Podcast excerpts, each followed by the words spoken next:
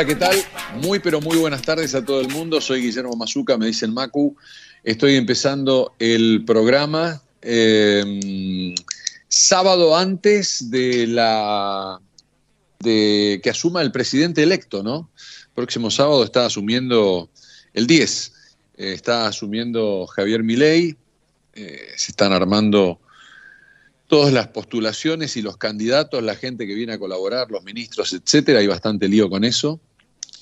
Pero bueno, vamos a esperar a que, a que el presidente electo decida sobre quiénes van a ser sus acompañantes, sus ministros, la gente que de su confianza y se, se sabía que iba a intervenir en alguna en algún, con algún cargo en el gobierno Karina, su hermana, y va a ser la secretaria de, del, presidente, la secretaria de gobierno, o la secretaría de gobierno. Este, así que es un cargo de íntima, de íntima confianza con el presidente. Así que ahí está.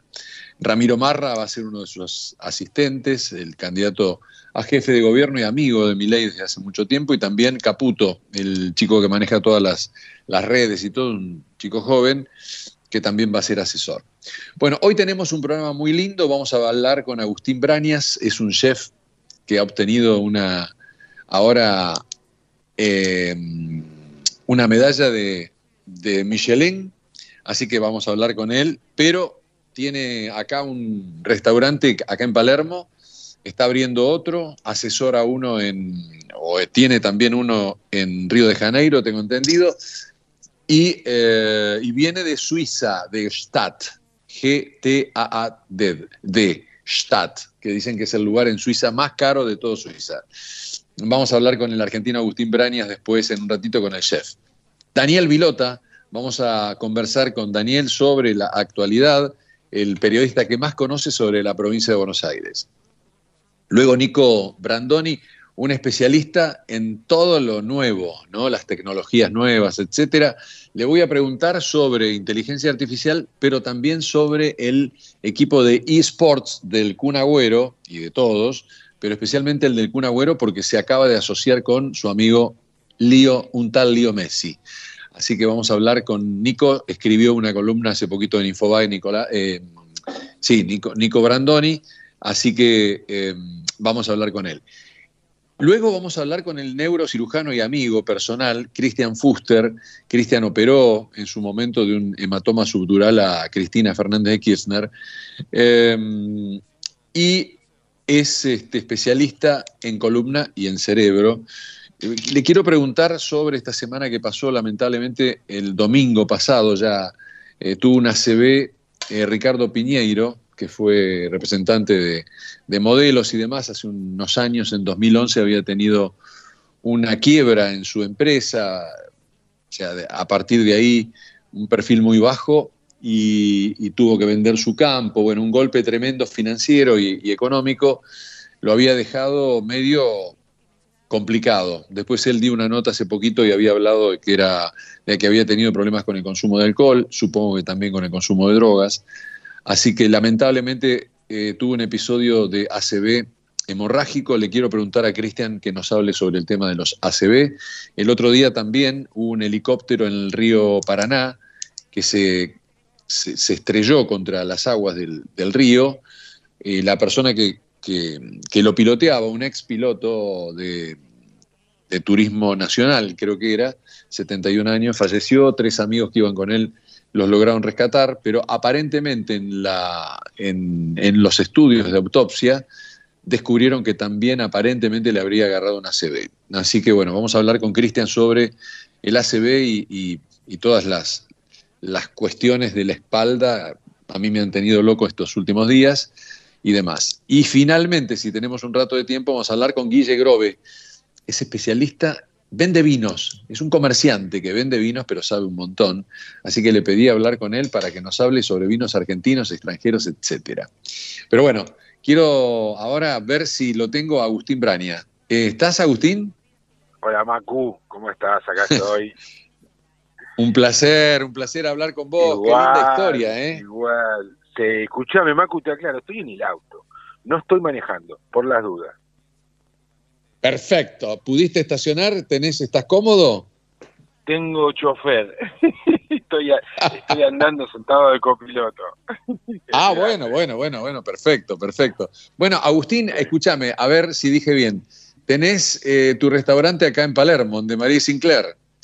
Tenés, estás eh, ahora preparando ahí, me, me gustó lo de la, la, competencia que le vas a hacer a Don Julio y a la Cabrera con 100 fuegos, ¿cómo eso? No, Tierra de Fuegos. Tierra, Tierra del Fuego, vamos a abrir Tierra del Fuego eh, en, Palermo, no muy lejos de Benedetta.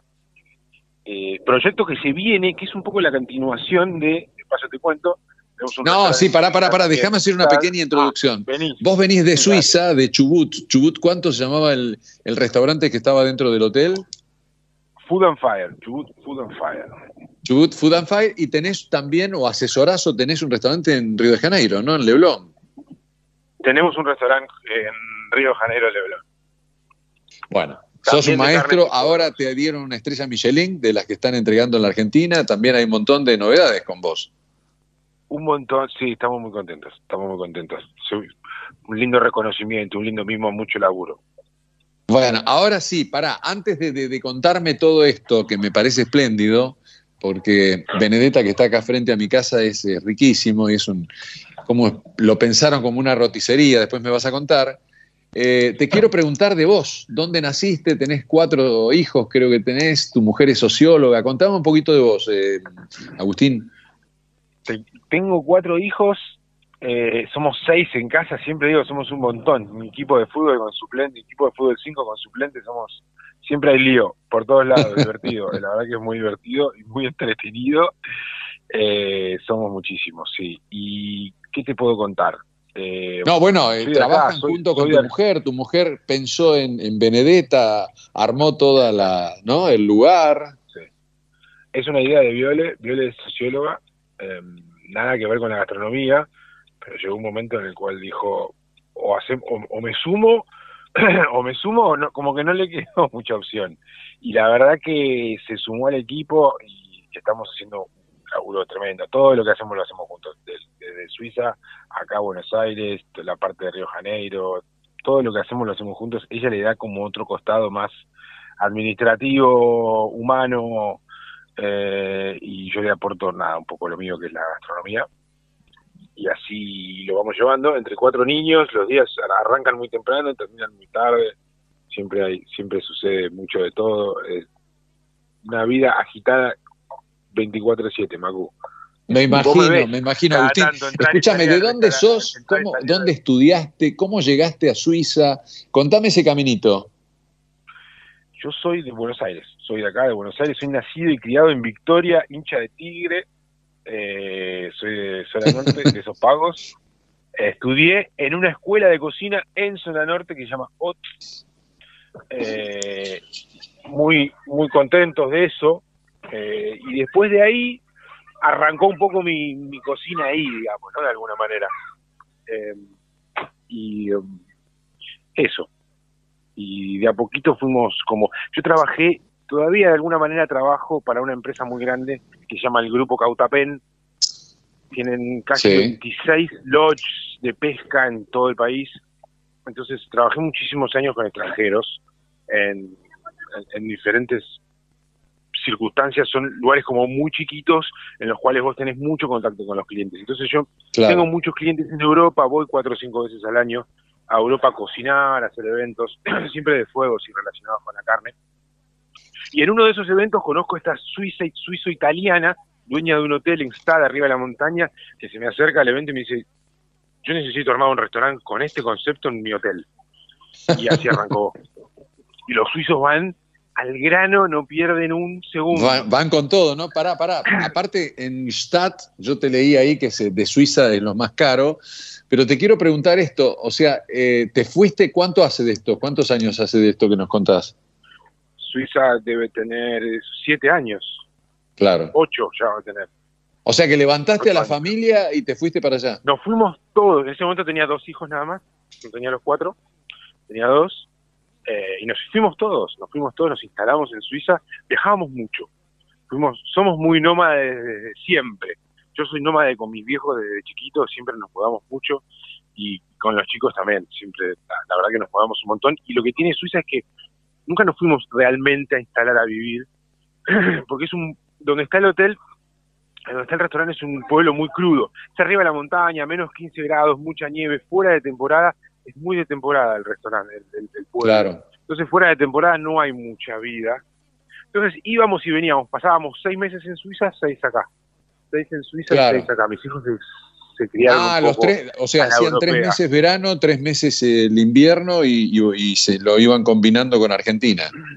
Exactamente.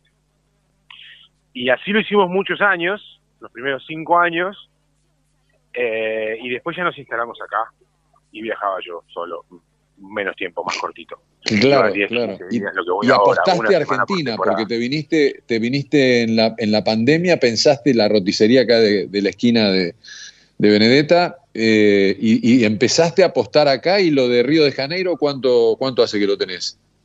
Río de Janeiro está hace un año y medio que estamos, que, casi dos años que estamos trabajando en el proyecto. Abrimos hace tres, van a ser cuatro meses. Está recién abierto. Ah, hace poquito, ah. Sí, tiene cuatro meses de abierto. Eh, pero estamos muy contentos. La verdad que el público en Río de Janeiro, la gente, o sea, nos recibieron muy bien, hacía falta. Eh, y es un poco, tiene un poco ese glamour que tiene Chubut, que es como, eh, yo, digo que es como una parrilla, pero más actual, más moderna, por un chef un poco más joven, un poco más visual, más divertida, más elegante. Y, eso es un poco lo que traemos, trajimos de Suiza ahora a Río y de, y de acá ocho meses Tierra del Fuego. Te venís a, te venís a Palermo. Escúchame, ¿y la carne ahí leí que la carne de Suiza era argentina? La carne de Suiza argentina, sí, sí, sí. Wow.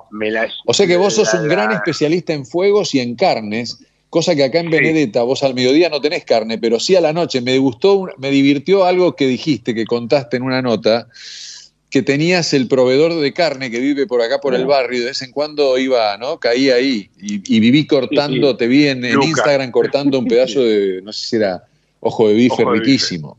Sí, sí, sí, Lucas, que es vecino y es el nieto de un frigorífico que tiene que va por su tercera generación eh, y la verdad que hacen las cosas súper bien, súper bien. Y Benedetta es una vuelta, es una es como un repensar un montón de cosas. Benedetta es vegetal en un casi 80%. Hay muy poquita carne y la carne que hay es lo mejor que puedo encontrar acá.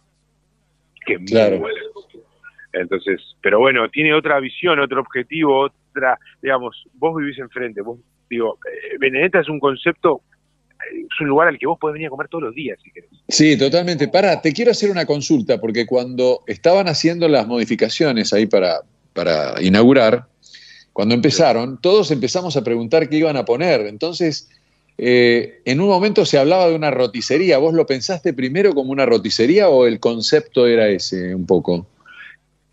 Eso genera un poco de confusión. Yo siempre digo que el, restaurante está inspirado, tiene una inspiración que viene de, la, de las roticerías de antes, de siempre. Eh, conceptualmente viene de una roti. No es una roti, porque vos llegás a Benedetta y decís, sí, pero. Claro, claro, no, no, seguro. claramente no lo es, claramente no lo es. No es una roti, pero sí la comida viene de ahí, bien, la inspiración viene de ahí. O sea, por ejemplo, te doy un ejemplo cortito, así como para que lo entiendan. Por ejemplo, vos vas a una roti, las de siempre, y encontrás una milanesa de pescado, ¿no? Y de merluza. Bueno, yo trato de llevar esa milanesa a una cosa más actual, que es, o sea, no, no uso merluza congelada, sino que tengo proveedores en Mar del Plata que me bajan todas las semanas pesca fresca. Entonces, con lo cual ahí ya, ya marcamos una diferencia. Laburamos solamente con pesca fresca, que sabemos de dónde viene, quién la trae y dónde se pescó y cuánto y cómo. Entonces, eh, y apanamos con pan rallado, con panco, que es un que no, no es panco en realidad, es un pan que nosotros hacemos, secamos y rayamos, entonces hacemos nuestro propio pan, tenemos pesca fresca y te pedís una mila de pescado en Benedetta y decís, wow, está buenísima. Pero conceptualmente la inspiración viene de la mila de pesca de la Roti. Y así con cada una de las cosas que hacemos en Benedetta. Pará, te, quiero contar que cuando yo me enteré que era una roticería me puse contento, porque no hay una roticería en el barrio. Entonces dije, bueno, pero, yo por el barrio y la idea fue, la idea es esa, Macu, la idea fue decir, si yo quiero un lugar cerca de casa, que pueda ir a, comprar comida casera, rica, fresca, que yo sepa de dónde vienen los ingredientes, que sepa cómo se hacen las cosas, que digo, y bueno, es, es una interpretación, eh, yo siempre le digo, es un modelo 2023, es un 2.0 eh, de, la, de las rotis. Claro. Escúchame, eh, Agustín, sacame de una duda, ¿por qué eh, Chubut, que es un lugar de excelencia de carnes, que tenés en Stadt, que se, continúas con eso, ¿no? En el invierno y en el verano en Stadt, o no, no, no vas a seguir la semana que viene. Sí, sí, abrimos la Correcto. Bueno, y lo pusiste ahora hace tres meses en Río, que les va muy bien. ¿Por qué cambian de nombre? ¿Por qué pones Tierra de Fuegos acá en Buenos Aires cuando el concepto sería carne, no? Sí, lo que pasa es que van cambiando de nombres, van cambiando de, sociedades, de grupos. Ah, ok, ok, ok. Tengo un grupo de laburo y una, y una socia italiana, suizo-italiana en STAD, otro grupo con el que nos asociamos en Río. Siempre es muy importante para mí, lo dejo como como pensamiento y como muchos errores que uno hace y de los cuales aprende, siempre es bueno tener socios operativos en donde vas a hacer los negocios. Claro, lo dicen todos los que saben hacer negocios en el extranjero, exacto. Eh, tener un tener a alguien que opere tu negocio donde vos no vivís es muy importante que sea socio, tu socio operativo en, situ. Esa es la manera, o ese es un poco de los fuertes, uno de los fuertes que tenemos nosotros como grupo, que es poder armar equipo, Macu, porque sin equipo no. te leí, te leí, como lo más importante es armar equipo. Bueno, vos acá en Benedetta tenés un montón de chicos y es un lugar excelentemente atendido, es un lugar lindísimo y que se ve que se pusieron la camiseta todos, ¿no? Todos, y es un lugar de, cocineros que les gusta cocinar. Son chicos jóvenes que les gusta cocinar, que están motivados, que yo les doy libertad para hacer, para pensar, para proponer, para crear, para hacer, para laburar en conjunto. Eh, no soy como un cocinero que viene y a los gritos y dice cómo son las cosas y que se hacen así o así. Tengo cocineros muy buenos en Benedetta que, que, dejo que puedan también eh, contar, hacer, expresar. Es un lugar, es una cuna de, expresión y, y, de donde nada, eh, la verdad que se acercan chicos con mucha ganas de cocinar. Y ahí se ve reflejado, vos lo ves, la cocina está 100% abierta, o sea, la, la, ves de punta a punta. Y los ves a los chicos como bailan, cómo van, cómo vienen, cómo cocinan, con la pasión, con las ganas que... Totalmente. Agustín, ¿te metes en Palermo en, en tierra de la Cabrera y de, y de Pablo, con, o sea, de Gastón, que creo que vive en Madrid? Yo, le digo zona de turismo es una zona claro, De turismo, te, metes en un, en un, digamos, en un triángulo de las Bermudas ahí, ¿no? O sea, se meten en un lugar lindo. ¿Y este, ¿qué, qué expectativas tenés? ¿Cómo va a ser eso? No, la verdad que muchas. Hace, el proyecto de Tierra del Fuego, desde que llegué a Buenos Aires, que, lo empezamos a laburar, tiene como dos años de laburo encima. lo pensamos, desde el nombre hasta el concepto, hasta el branding, hasta tengo todo el laburo hecho con el arquitecto Leo, que es un amigo, que es un arquitecto muy capo, muy amigo, que se mete muy de lleno y le pone mucho el corazón a, cada uno de los proyectos que hacen.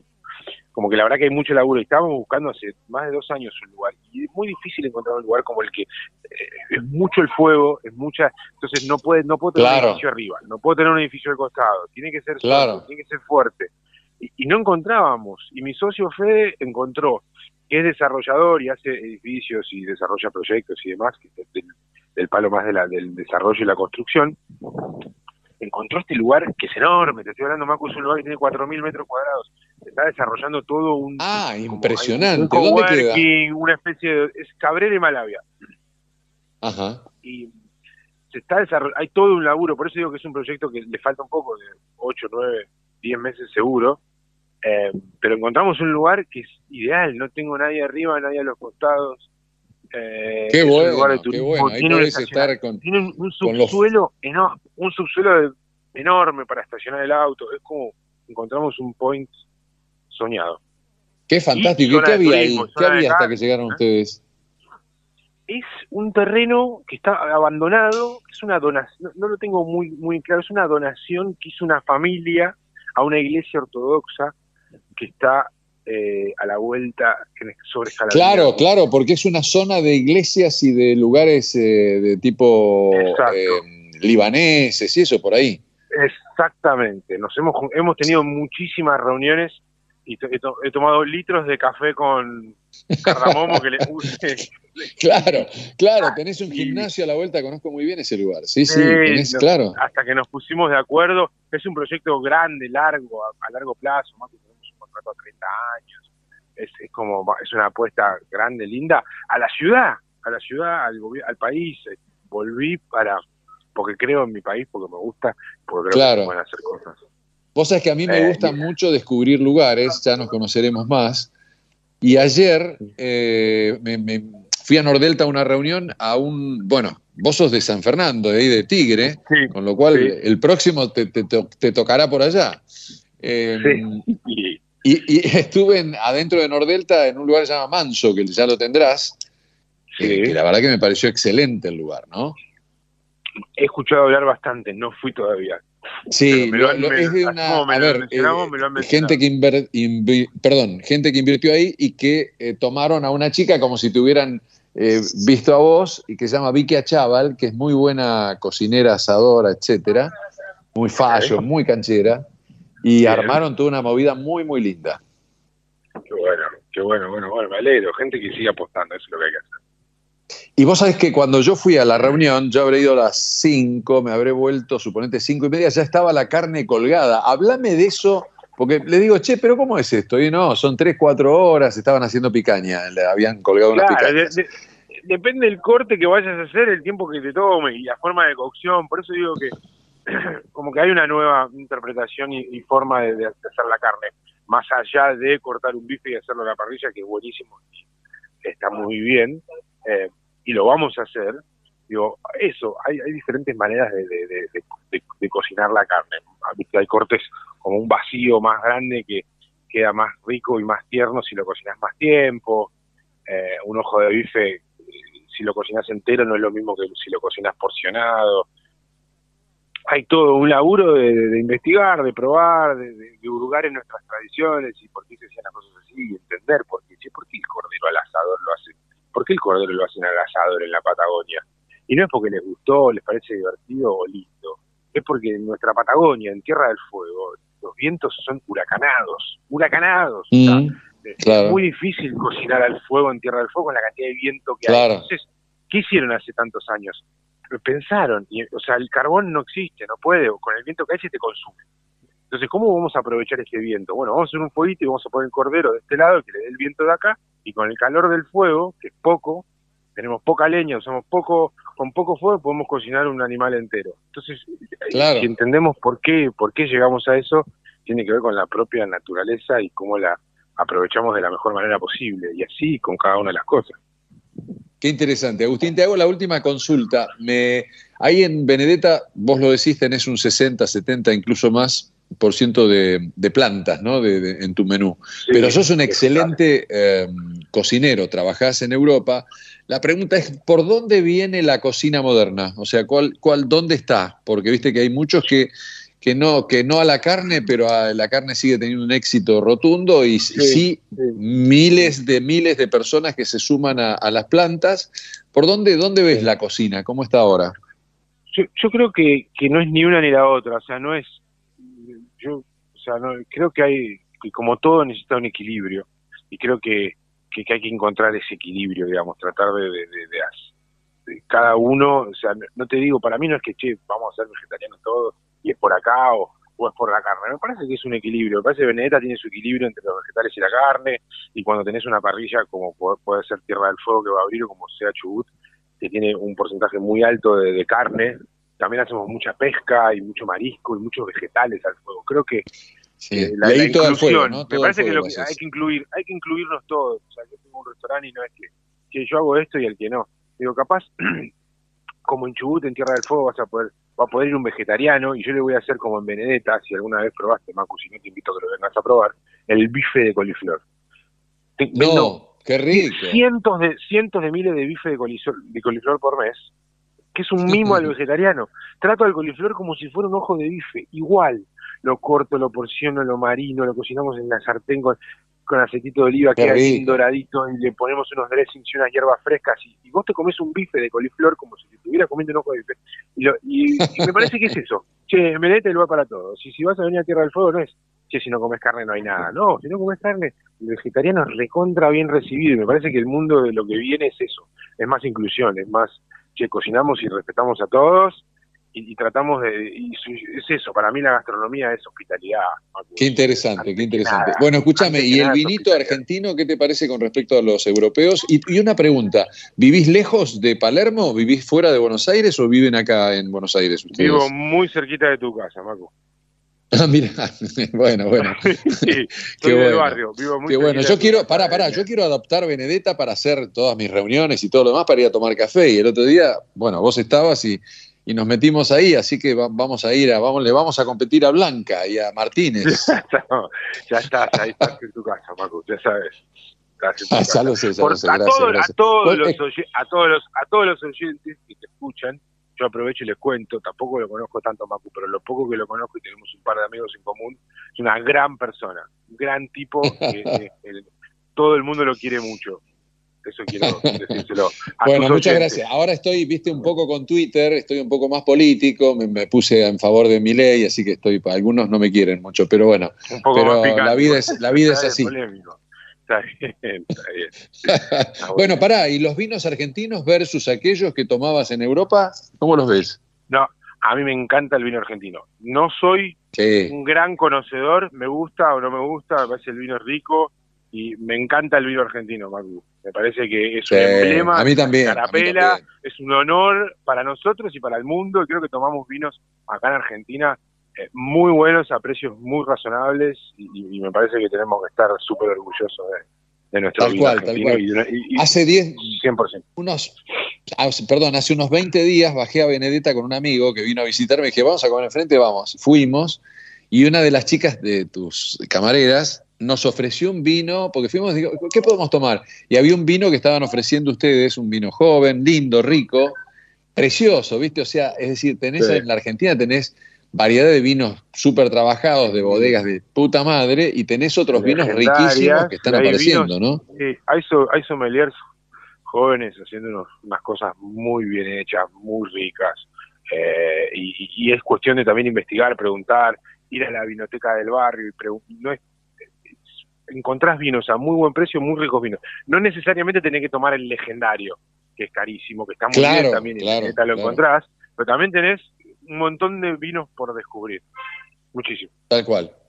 Agustín, querido, te deseo lo mejor. ¿Cuándo tienen fecha más o menos lo de, no, lo de Tierra del Fuego es para, para el año próximo, mitad de año próximo más o menos, ¿no? Sí, julio. Por lo, menos. Ok, ok. Julio, julio 2024 desearte todo lo mejor con, con, Río y con Benedetta y nos estamos viendo. Te agradezco. Ah, pará, lo de, lo de Michelin, ¿cómo fue? Una alegría, una alegría. No, me imagino, pero te instalaste aquí hace un, poco. un reconocimiento en menos de un año, a, mucho laburo, mucho esfuerzo. Viste, tenemos mucha también en Benedetta. en todos mis proyectos tengo estas cosas que hemos aprendido en Suiza de ser profesionales, higiénicos, estándares de calidad y búsqueda. Entonces somos muy exigentes con nosotros y con el equipo y la verdad que nada, viste la guía, te aparecen los inspectores, no te avisan, van una o dos veces y después te devuelven su experiencia. No sabés quiénes son, ¿no? Porque están comiendo ahí, vos no tenés ni idea. No tenemos ni idea, ni idea, ni idea. Pero la verdad que, estamos súper contentos y esto es, genera más laburo. ¿Viste? Estamos por supuesto, con reservas, por supuesto. con más lugares ocupados y eh, eso es un poco, parece que al final de la cuestión también es, che, esto es está buenísimo y ahora lo que viene, ¿no? Mantenerse ahora más, exigidos, más exigidos que nunca, que me encanta. Felicitaciones, Agustín. Y pronto hacemos un vivo en Instagram. Me cruzo, lo, organizamos y me cruzo y te, y te cocinás algo y hacemos un vivo. ¿Qué te parece? Me encantaría, Macu. Lo vamos a hacer pronto. Abrazo fuerte, Agustín, y felicitaciones por La, estrella, y por todo, ¿no? Te mando un abrazo. Muchas gracias, Macu. Chao. Muchas gracias a vos. Adiós. Agustín Brañas, vengan, de María y Sinclair. Se come riquísimo. Se llama Benedetta. Nos vamos, hacemos una pausa, enseguida volvemos. Ecomedios.com AM1220. Estamos con vos. Estamos en vos. Descarga gratis de tu celular la aplicación Ecomedios. Podés escucharnos en vivo, informarte con las últimas noticias y entrevistas en audio y video Búscala y bajate la aplicación Ecomedios. Podés vernos en vivo en ecomedios.com. Ecomedios.com. Contenidos audiovisuales. Conectate con nosotros. Contestador 5 254 2353. Impulsamos el desarrollo del país. DESA, energía que transforma. En Grupo Arcor tenemos el propósito de hacer accesibles las tendencias en alimentación para que todas las personas podamos vivir mejor. A través de una gestión sustentable, innovamos para llevar alimentos de calidad a más de 100 países. Arcor, mirando al futuro desde 1951. ¿Necesitas más concentración y memoria? Empezá con Vago Más activamente, un nuevo suplemento vitamínico que te ayuda a potenciar tu rendimiento mental, con ingredientes naturales que ayudan a tu memoria, mantiene tus niveles de concentración y mejoran tu capacidad de aprendizaje. Vago Más, más vos. Vacía y cepilla los recipientes que acumulen agua. Tira agua hirviendo en desagües y rejillas y coloca mosquiteros. Juntos podemos prevenir el dengue. Más información en buenosaires.gov.ar barra dengue. Buenos Aires Ciudad. Sábanas, acolchados, frazadas, Casablanca, con la calidad que nos caracteriza. Casablanca es parte de tu vida. Seguinos en Instagram en casablanca.oficial o podés mirar todos nuestros productos en www.casablancablanquería.com.ar. La inseguridad golpea a toda la provincia de Buenos Aires. Acá, en Vicente López, tenemos la convicción de combatirla todos los días. Por eso desde hace años venimos sumando tecnología a favor de la seguridad porque cuantas más cámaras y puntos seguros tengamos, más rápido podemos prevenir y actuar ante los delitos. Tu seguridad, nuestra prioridad. Vivamos Vicente López.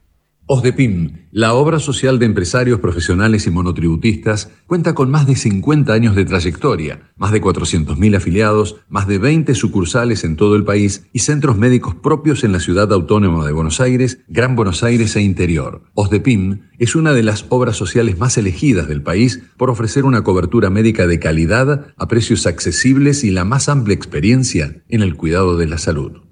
A veces no sabemos de dónde vienen los dolores. Lo que sí sabemos es con qué se van.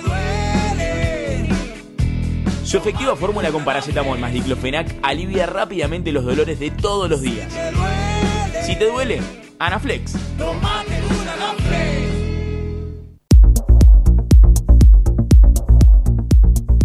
Bueno, lo tengo a Daniel Vilota, periodista el más conocedor de la provincia de Buenos Aires, trabaja en Odisea, trabaja, escribe por todos lados, en La Nación especialmente, y está en línea. Daniel, ¿cómo andas? Soy Macu, ¿qué decís? Buenas tardes. ¿Qué decís, Macu? Qué gusto saludarte. ¿Cómo es eso que escribo por todos lados? Parece que pinté Y bueno, perfil y Nación, ¿o dejaste de, escribir en perfil?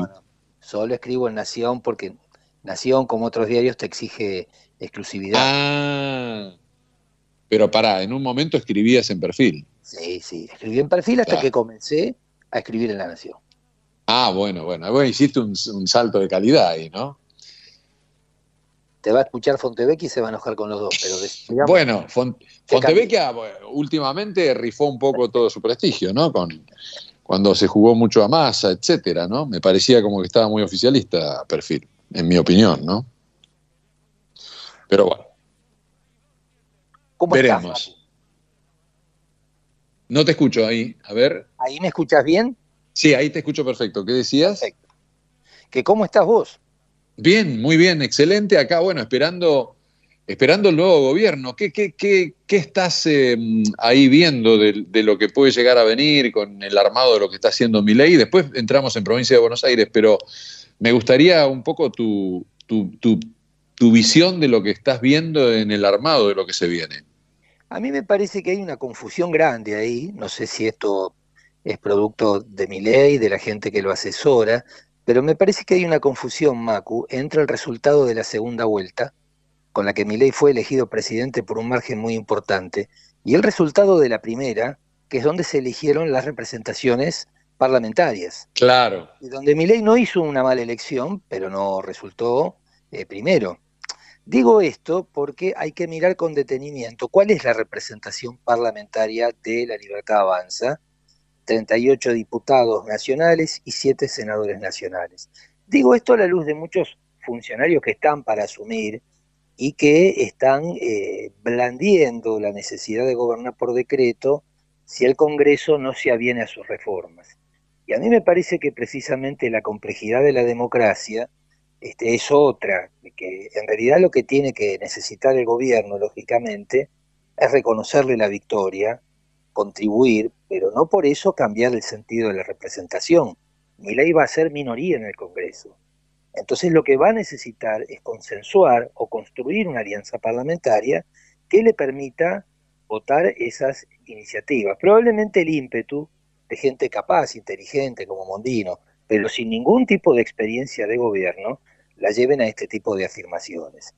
¿Cómo lo miro? Bueno, con una cuota de inquietud, porque por otro lado, eh, la impresión es que para esas reformas va a ser vital la Cámara de Diputados, donde está en discusión, en una puja muy importante, quién va a ser el presidente.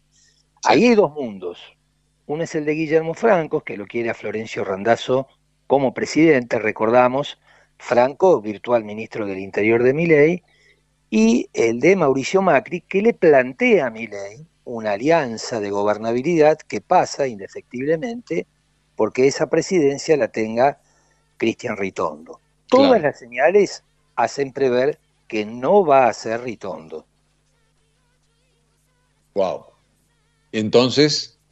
Y entonces hay que ver cómo termina esto, porque eh, acá hay dos temas importantes. Por un lado, para ser presidente de la Cámara tenés que lograr que 129 diputados te voten.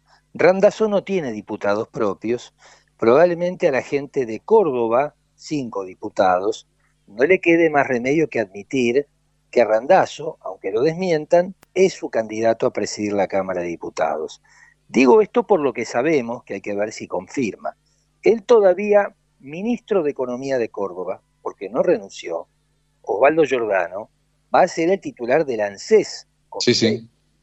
Lo mismo que de Marco Magota, creo que es el apellido, que es el secretario de Transporte de Schiaretti y lo va a hacer de Miley. Ahí pesaría una deuda grande que deja el gobierno anterior a la provincia de Córdoba del orden de los 220 mil millones de pesos vinculada al ANSES. Ahora, eh, la impresión es que con este gesto de Milei a Schiaretti, probablemente como una garantía de que va a cobrar, resulta casi indudable que Randazzo, si está en esta conversación, es por Schiaretti. Schiaretti y Arjola lo desmienten, pero creo que en pocos días, si es Randazzo, vamos a saber en efecto a dónde está la provincia de Córdoba. Pero supongamos que Córdoba lo vota, que lo vota Catamarca, La Rioja y un grupo pequeño de provincias que depende muchísimo del dinero que le gira la nación. Randazzo no llegaría ni siquiera a los 38 diputados que tiene la Libertad Avanza. Es decir que la chance que sea Randazzo son dos. O te vota juntos, o, agarrate fuerte Macu, te vota el kirchnerismo. Claro. Claro. Bueno, problema, el kirchnerismo no lo quiere a Randazzo. Ni tampoco a Ritondo. Y Cristina ya dijo que ella cree que las dos cámaras las debe presidir la Libertad Avanza. Curioso que Cristina, yéndose del poder, literalmente esté estableciendo una agenda política. Bueno, estas son las cosas que quedan por definir y que yo creo que van a ser muy importantes para saber por dónde va mi ley. Segundo tema importante ahí, Macu, las comisiones de la Cámara de Diputados y la del Senado se resuelven por la cantidad de miembros que tiene tu bloque. Vale decir, es indudable que el kirchnerismo va a tener muchas comisiones. Y es indudable que si la libertad avanza no se alía con otro bloque, el PRO, lo dejamos en signo de interrogación, va a tener muy poquitas. Y este sí es un tema central para mi ley, porque en las comisiones se van a trabajar el proyecto ómnibus que él va a mandar. Bueno, todo esto, para todo esto, Macu, queda poco tiempo, porque la presidente, perdón, la presidencia de la Cámara tiene que estar resuelta el día 7 de diciembre. Claro. ¿Eh? Así que en estos días tendremos ya señales definitivas de un paso muy importante que va a dar el gobierno cuando defina quién es el presidente de la Cámara de Diputados. Claro. Eh, muy importante lo que dijiste vos, que se armó la, digamos, la representación del Congreso con la elección que ganó Massa, no con la que luego con el balotaje. Eso es muy importante. es contundente el respaldo de la gente en un balotaje. Esto es lo que hay que entender. Entre Massa y Milei, la gente, el electorado no tuvo dudas. Le dio la derecha a Milei. Ahora, eso es una cosa, y otra cosa es tratar de interpretar con ese resultado el anterior. Claro, claro. Porque entonces hay una picardía, hay gente que está interesada en interpretarlo así, pero que sabe que no es así. Claro. ¿Y por qué lo descartás a... Bien, en estos últimos días está el tema de Ritondo y está el tema de Bullrich también, ¿no? Eh, pero sí, coincido con vos, ahora después te voy a preguntar sobre Bullrich, pero coincido en que me parece que el flaco Randazo está mejor posicionado que... Pero ¿cuál sería el motivo? ¿No quieren como que, como que la, Libertad Avanza no quiere que, digamos, juntos, que juntos le tome muchos cargos ¿no? o algo así? Claro, hay gente que todo el día le susurra a mi ley, esto es una versión, Macu, vos no tenés que ser como Alberto Fernández.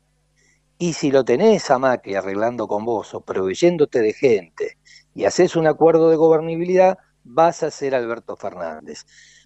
Probablemente sea un comentario de mala fe, pero algunos insisten es que la persona que le dice eso es Francos, que viene de ser empleado de Alberto Fernández. Sí, totalmente. Y aparte es el, que, el impulsor de Scioli, Guillermo. Que lo contrató a Francos para ser presidente del Banco Provincia. Te añade un dato más. El segundo de Francos, Lisandro Catalán, si no renunció todavía, es el director nacional de reincidencias del gobierno que termina el 10 de diciembre. Es curioso que gente que trabajó o trabaja para Fernández le diga a otro no te parezcas a Fernández. Sí.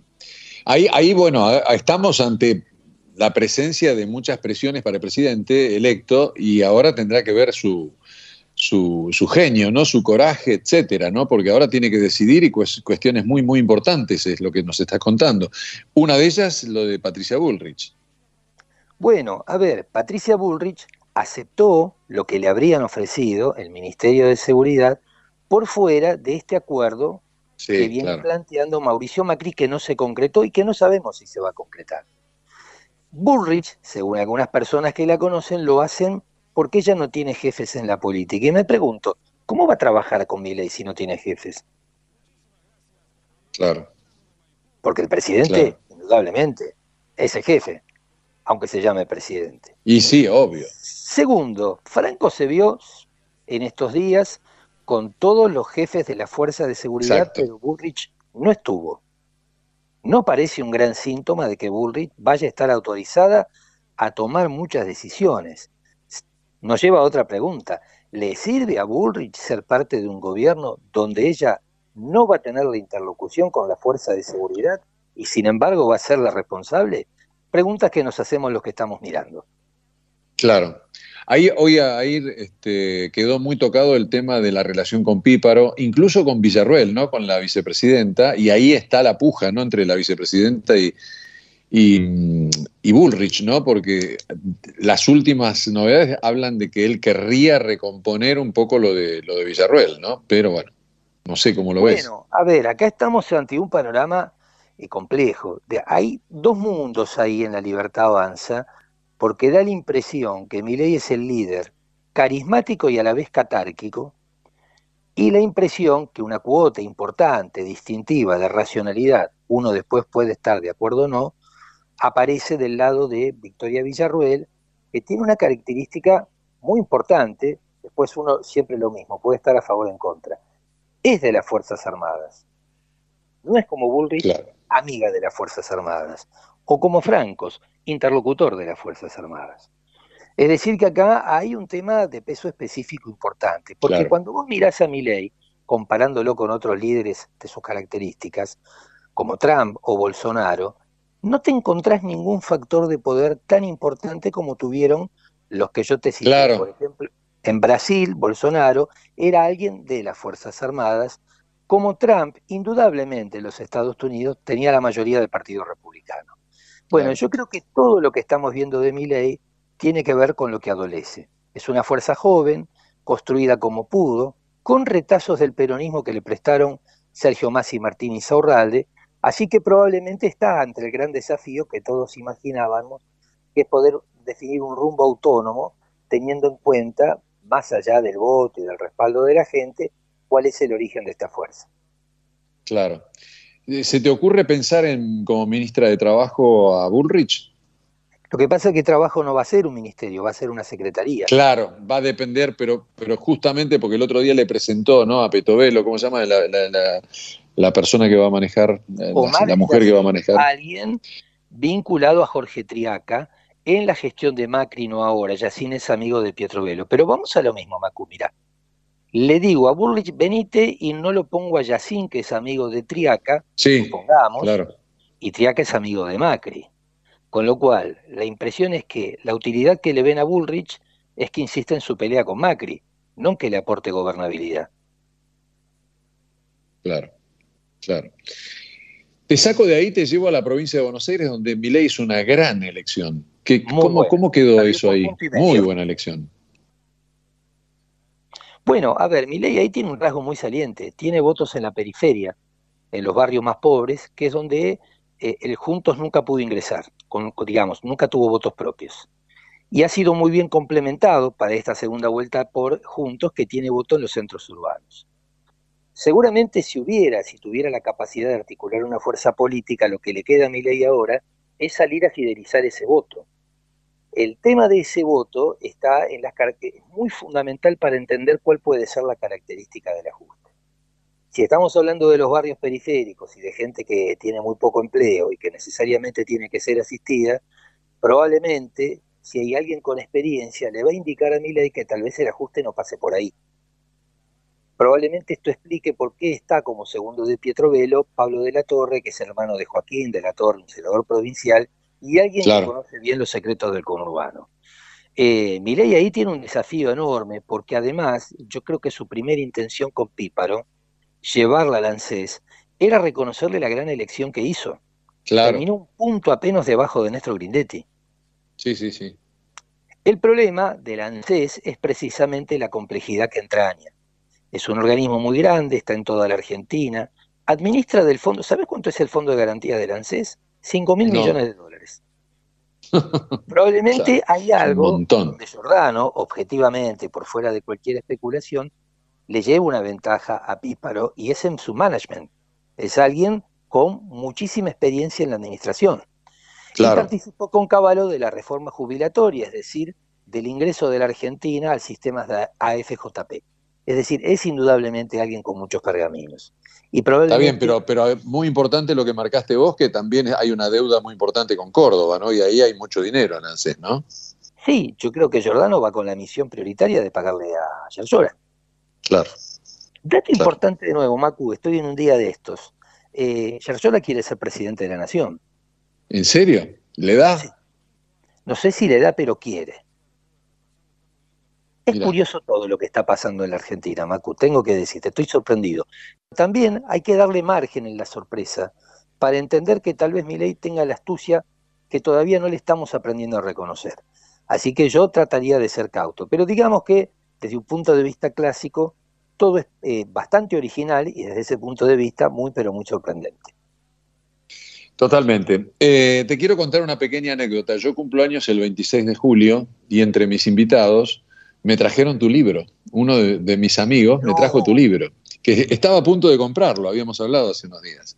y te quiero felicitar, te quiero preguntar cómo anduvo tu libro y el libro de, de Raimundo Roberts, ¿no? De Carlitos Raimundo Roberts. Mira, el libro anda bien, sigue andando, salió en julio. Eh, me dio mucho trabajo y estoy orgulloso. Yo hablé con vos, estaba en Necoché el año pasado, ayudaba a mi familia a instalarse en la playa y me iba a encerrar un departamento a escribir. Así que literalmente no tuve vacaciones, pero estaba ensimismado con terminar esto, que para mí era cumplir un sueño, que se lo debo en parte a Robert, que me invitó a hacerlo. Sí, muy, muy interesante. Bueno, y también te he escuchado ahí en Odisea sobre la nueva salada, ¿no? ¿Cómo se llama? La dulce o la gran dulce, una cosa así, ¿no? gran tema de, Pancho Olivera. Sí, de Pancho, claro. Con, con, algo de, con algo de cordura, este, el organismo regulador del gas le está impidiendo la obra porque ahí pasan caños. Es decir, que alcanza que alguien se equivoque, nunca con mala fe, por supuesto, cualquier tipo de arquitectura o movimiento de suelos para hacer volar todo por el aire. Claro. ¿Eh? Ah, eso, por eso no, no se le da lo que hay a la obra. Pero, no lo sabemos. claro, totalmente. Dani, querido, te mando un abrazo fuerte y te agradezco la atención. Excelente todo lo que nos contaste. Siempre es un gusto hablar con vos, Macu. Contá conmigo para lo que sea. Abrazo. Igualmente, Dani. Abrazo, querido. Chau, chau. Daniel Vilota, aquí con nosotros en, en la tarde de este, de este sábado. Esto es Ecomedios. Estamos hasta las 3 de la tarde, es decir, una hora y pico y unos minutitos más. Así que acá estamos con Javier Martínez en la operación técnica, que creo que no los mencioné hoy en la apertura, con eh, Gonza Benítez Cruz en la producción y con todos ustedes. Tampoco mencioné, ah, sí, sí, sí, hablé de quienes venían. Vamos a hablar con Nico Brandoni en un ratito, con Cristian Fuster, neurocirujano, con Guille Grove, acá para hablar sobre los distintos temas, ¿no? Brandoni con todos los temas de la tecnología, los nuevos temas, ¿no? Los esports, el Kun Agüero, Leo Messi, todo lo que está pasando con ese mundo que mueve, entiendo, más de 1.800 millones de dólares y que va camino a superar esa cifra largamente. El negocio, ¿no? Con empresas, enormes empresas que, auspician todos los eSports y todos los juegos que se dan dentro del mundo de la tecnología. Después vamos a hablar con Christian Fuster sobre le voy a preguntar al doctor Fuster, el neurocirujano, sobre eh, los ACB, ¿no? Cómo protegerse de eso, cómo lograr que no nos ocurra. Le pasó lamentablemente a, a Ricardo Piñero, conocido representante de modelos, que falleció esta semana que pasó. Así que bueno, tenemos comerciales y enseguida volvemos con más programa. Desde Buenos Aires, transmite LRI 224, AM 1220, Ecomedios Podés vernos en vivo en ecomedios.com. Ecomedios.com. Contenidos audiovisuales. Conectate con nosotros. eco arroba ecomedios.com. Mejoramos la vida de los argentinos. DESA. Energía que transforma. En Grupo Arcor tenemos el propósito de hacer accesibles las tendencias en alimentación para que todas las personas podamos vivir mejor. A través de una gestión sustentable, innovamos para llevar alimentos de calidad a más de 100 países. Arcor, mirando al futuro desde 1951. ¿Necesitas más concentración y memoria? Empezá con Vago Más activamente, un nuevo suplemento vitamínico que te ayuda a potenciar tu rendimiento mental, con ingredientes naturales que ayudan a tu memoria, mantiene tus niveles de concentración y mejoran tu capacidad de aprendizaje. Vago Más, más vos. Vacía y cepilla los recipientes que acumulen agua. Tira agua hirviendo en desagües y rejillas y colocamos quiteros. Juntos podemos prevenir el dengue. Más información en buenosaires.gov.ar barra dengue. Buenos Aires Ciudad. Sábanas acolchados frazadas Casablanca, con la calidad que nos caracteriza. Casablanca es parte de tu vida. Seguinos en Instagram en casablanca.oficial o podés mirar todos nuestros productos en www.casablancablanquería.com.ar.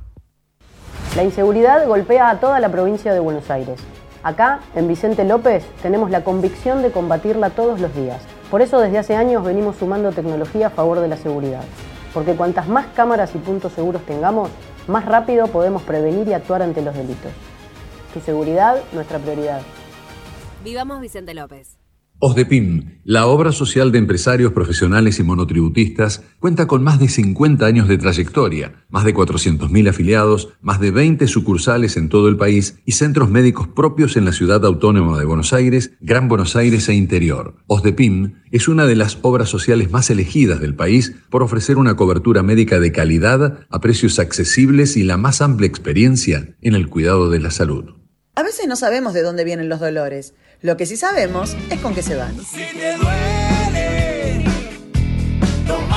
Anaflex. Anaflex Plus, potencia analgésica en cápsulas blandas. Si te duele, si te duele Anaflex. Anaflex.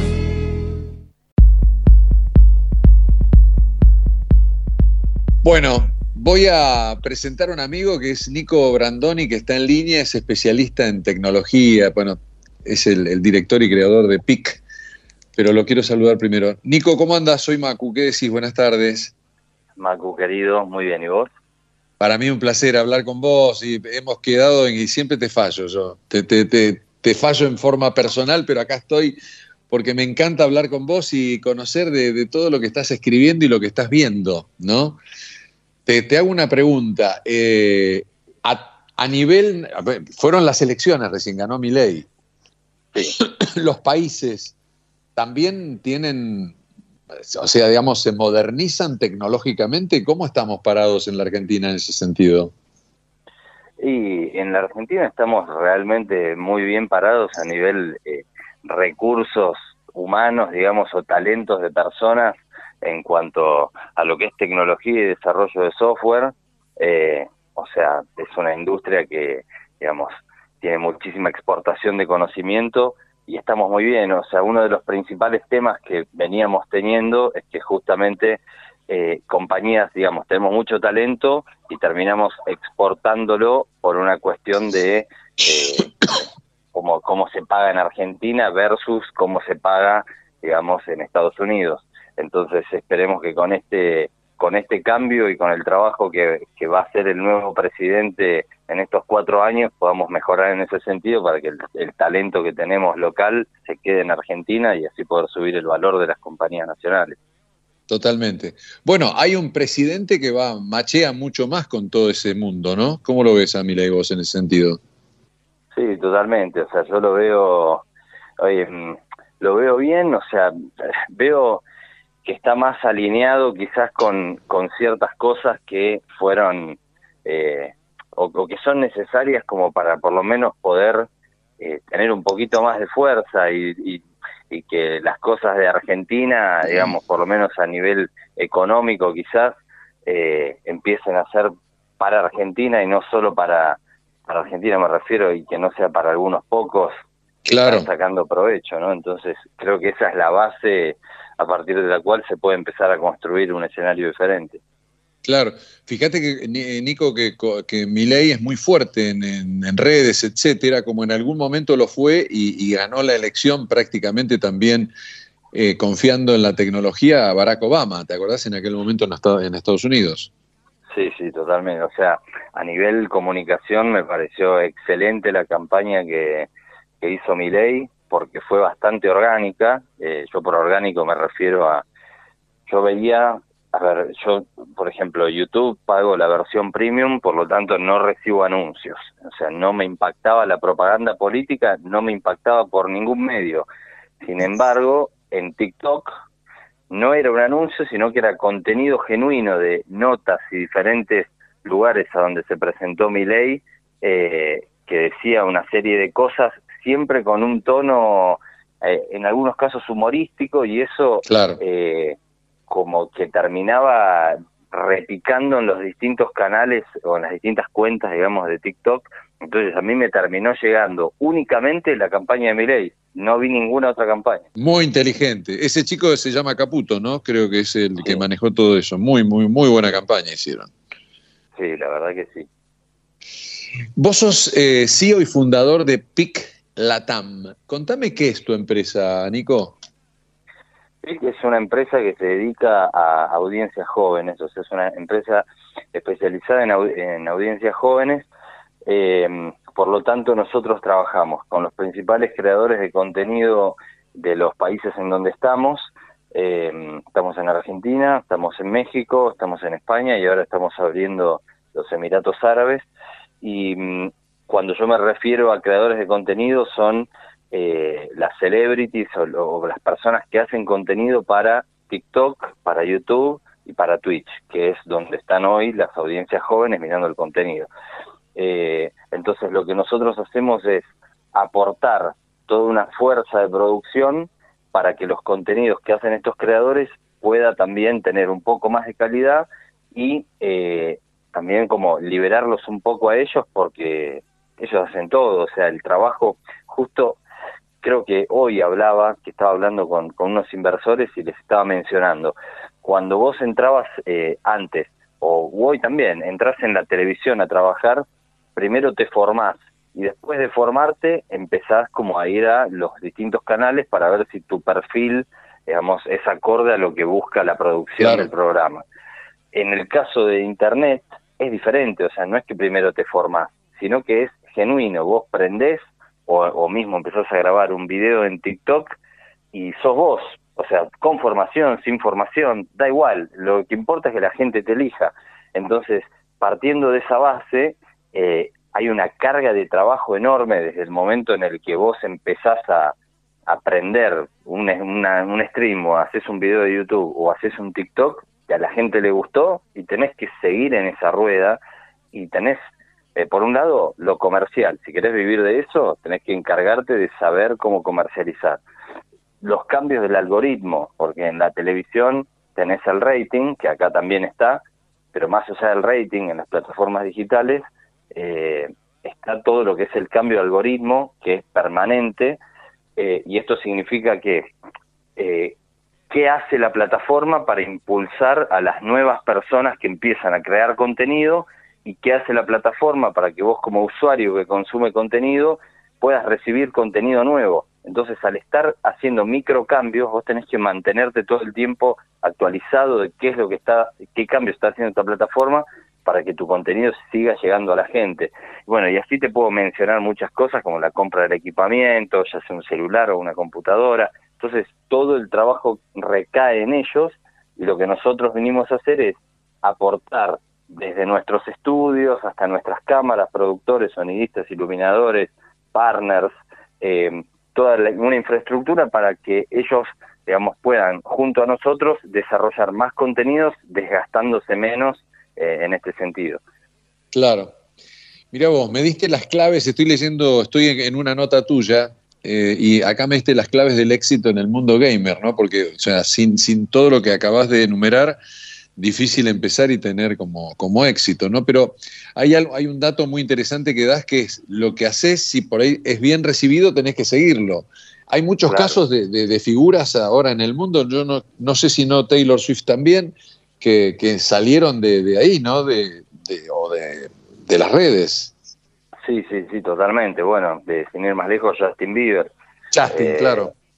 Eh, o sea, a través de YouTube, cantando en la calle y de golpe no sabes quién está mirando YouTube. Capaz que yo estoy mirando en mi casa un video de un cantante que me gusta mucho y la plataforma me sugiere un video de un chico que está cantando en la calle y yo soy un productor de una discográfica y, y bueno, y lo voy a buscar. Entonces, eso es lo que tiene como de, de, interesante saber cómo se maneja el algoritmo para que vos en función de entender, digamos, cómo es que muestra tu contenido, puedas también trabajar el contenido en relación a eso. Por ejemplo, si yo quiero hacer una música, qué sé yo, eh, que, sea como, eh, yo soy un artista, y quiero promocionar mi música, justo el otro día hubo una premiación de, la industria de, la música y, los videoclips y hablaba con una artista eh, que ella me decía, yo para promocionar mi música, como era un artista independiente, lo que hago no es publicar mi música en, YouTube, hago contenido y hago un contenido que no tiene nada que ver con mi música, simplemente hago un personaje que es la manager. Entonces hace una manager y empieza a subir contenido en TikTok que se viraliza y eh, a su vez, cuando va ganando tracción con los nuevos seguidores, les empieza a mostrar la música. Y claro, mira qué interesante. Sí, es, muy interesante. O sea que van cayendo, van cayendo porque va atrapando primero el personaje que les, les va eh, que les va mostrando. Sí, tal cual. Hay otro caso de es una pareja que los contenidos en TikTok eran eh, ellos dos sentados hablando de un tema, demostrándose mucho amor, con una canción de fondo. Y esa canción de fondo sonaba tanto en todos sus contenidos, esos contenidos eran tan lindos de ver, que yo después me termino enterando que los que cantaban eran ellos. Y digo, es una cosa muy inteligente. Muy bueno, muy bueno, buenísimo. Eh, Nico, te leí en Infobae hablando sobre los esports y bueno, y, nada más y nada menos que entró un tal Leo Messi, ¿no? Al, equipo de, del Kun. Contame toda esa movida, eh, contanos un poco qué nos estamos perdiendo, porque en realidad mucha gente ya está dentro, pero mucha otra que no la conoce y ya los clubes, ahí contás un montón de un negocio que, es eh, enormemente millonario y que va a seguir, que digamos va a seguir creciendo en los próximos años. Pero ahora, bueno, hablas de Michael Jordan y de muchos más que ya tienen de, Ronaldo, etcétera, que tienen sus equipos, pero ahora entró, entró Messi. Lo que me pareció raro es que entró con el Kun, está bien, es íntimo amigo, pero Messi le daba para entrar solo, ¿no?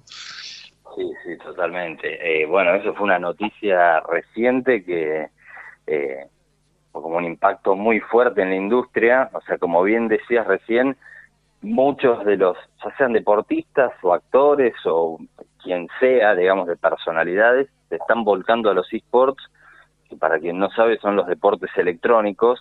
Eh, deportes electrónicos son juegos de computadora o de consola o de celular, eh, que es la rama profesional donde se compite ya sea en equipos o solos por premios. En esto hay competencias internacionales que se reparten premios de hasta 40 millones de dólares.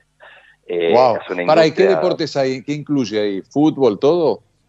Bueno, es que vos ahí tenés lo más eh, identificable quizás que son, eh, digamos, para generaciones eh, no tan, digamos, generaciones anteriores o no, no la generación Z, por decirlo de una forma, claro. que lo que identificás es el fútbol o el básquet, que sí, tienen su versión eSport, en el caso del FIFA, en el caso del NBA, eh, en el caso de Fórmula 1 también, o sea, tenés la versión digital de eso que se juega en consolas o en computadora.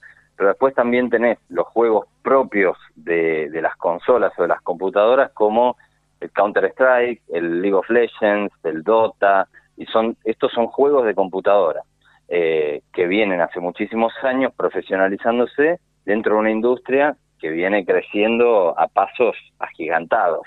O sea, estamos hablando de una industria que hoy por hoy tiene una evaluación de 1.500 millones de dólares y una tasa de crecimiento del 20% proyectado año a año desde acá hasta el 2030.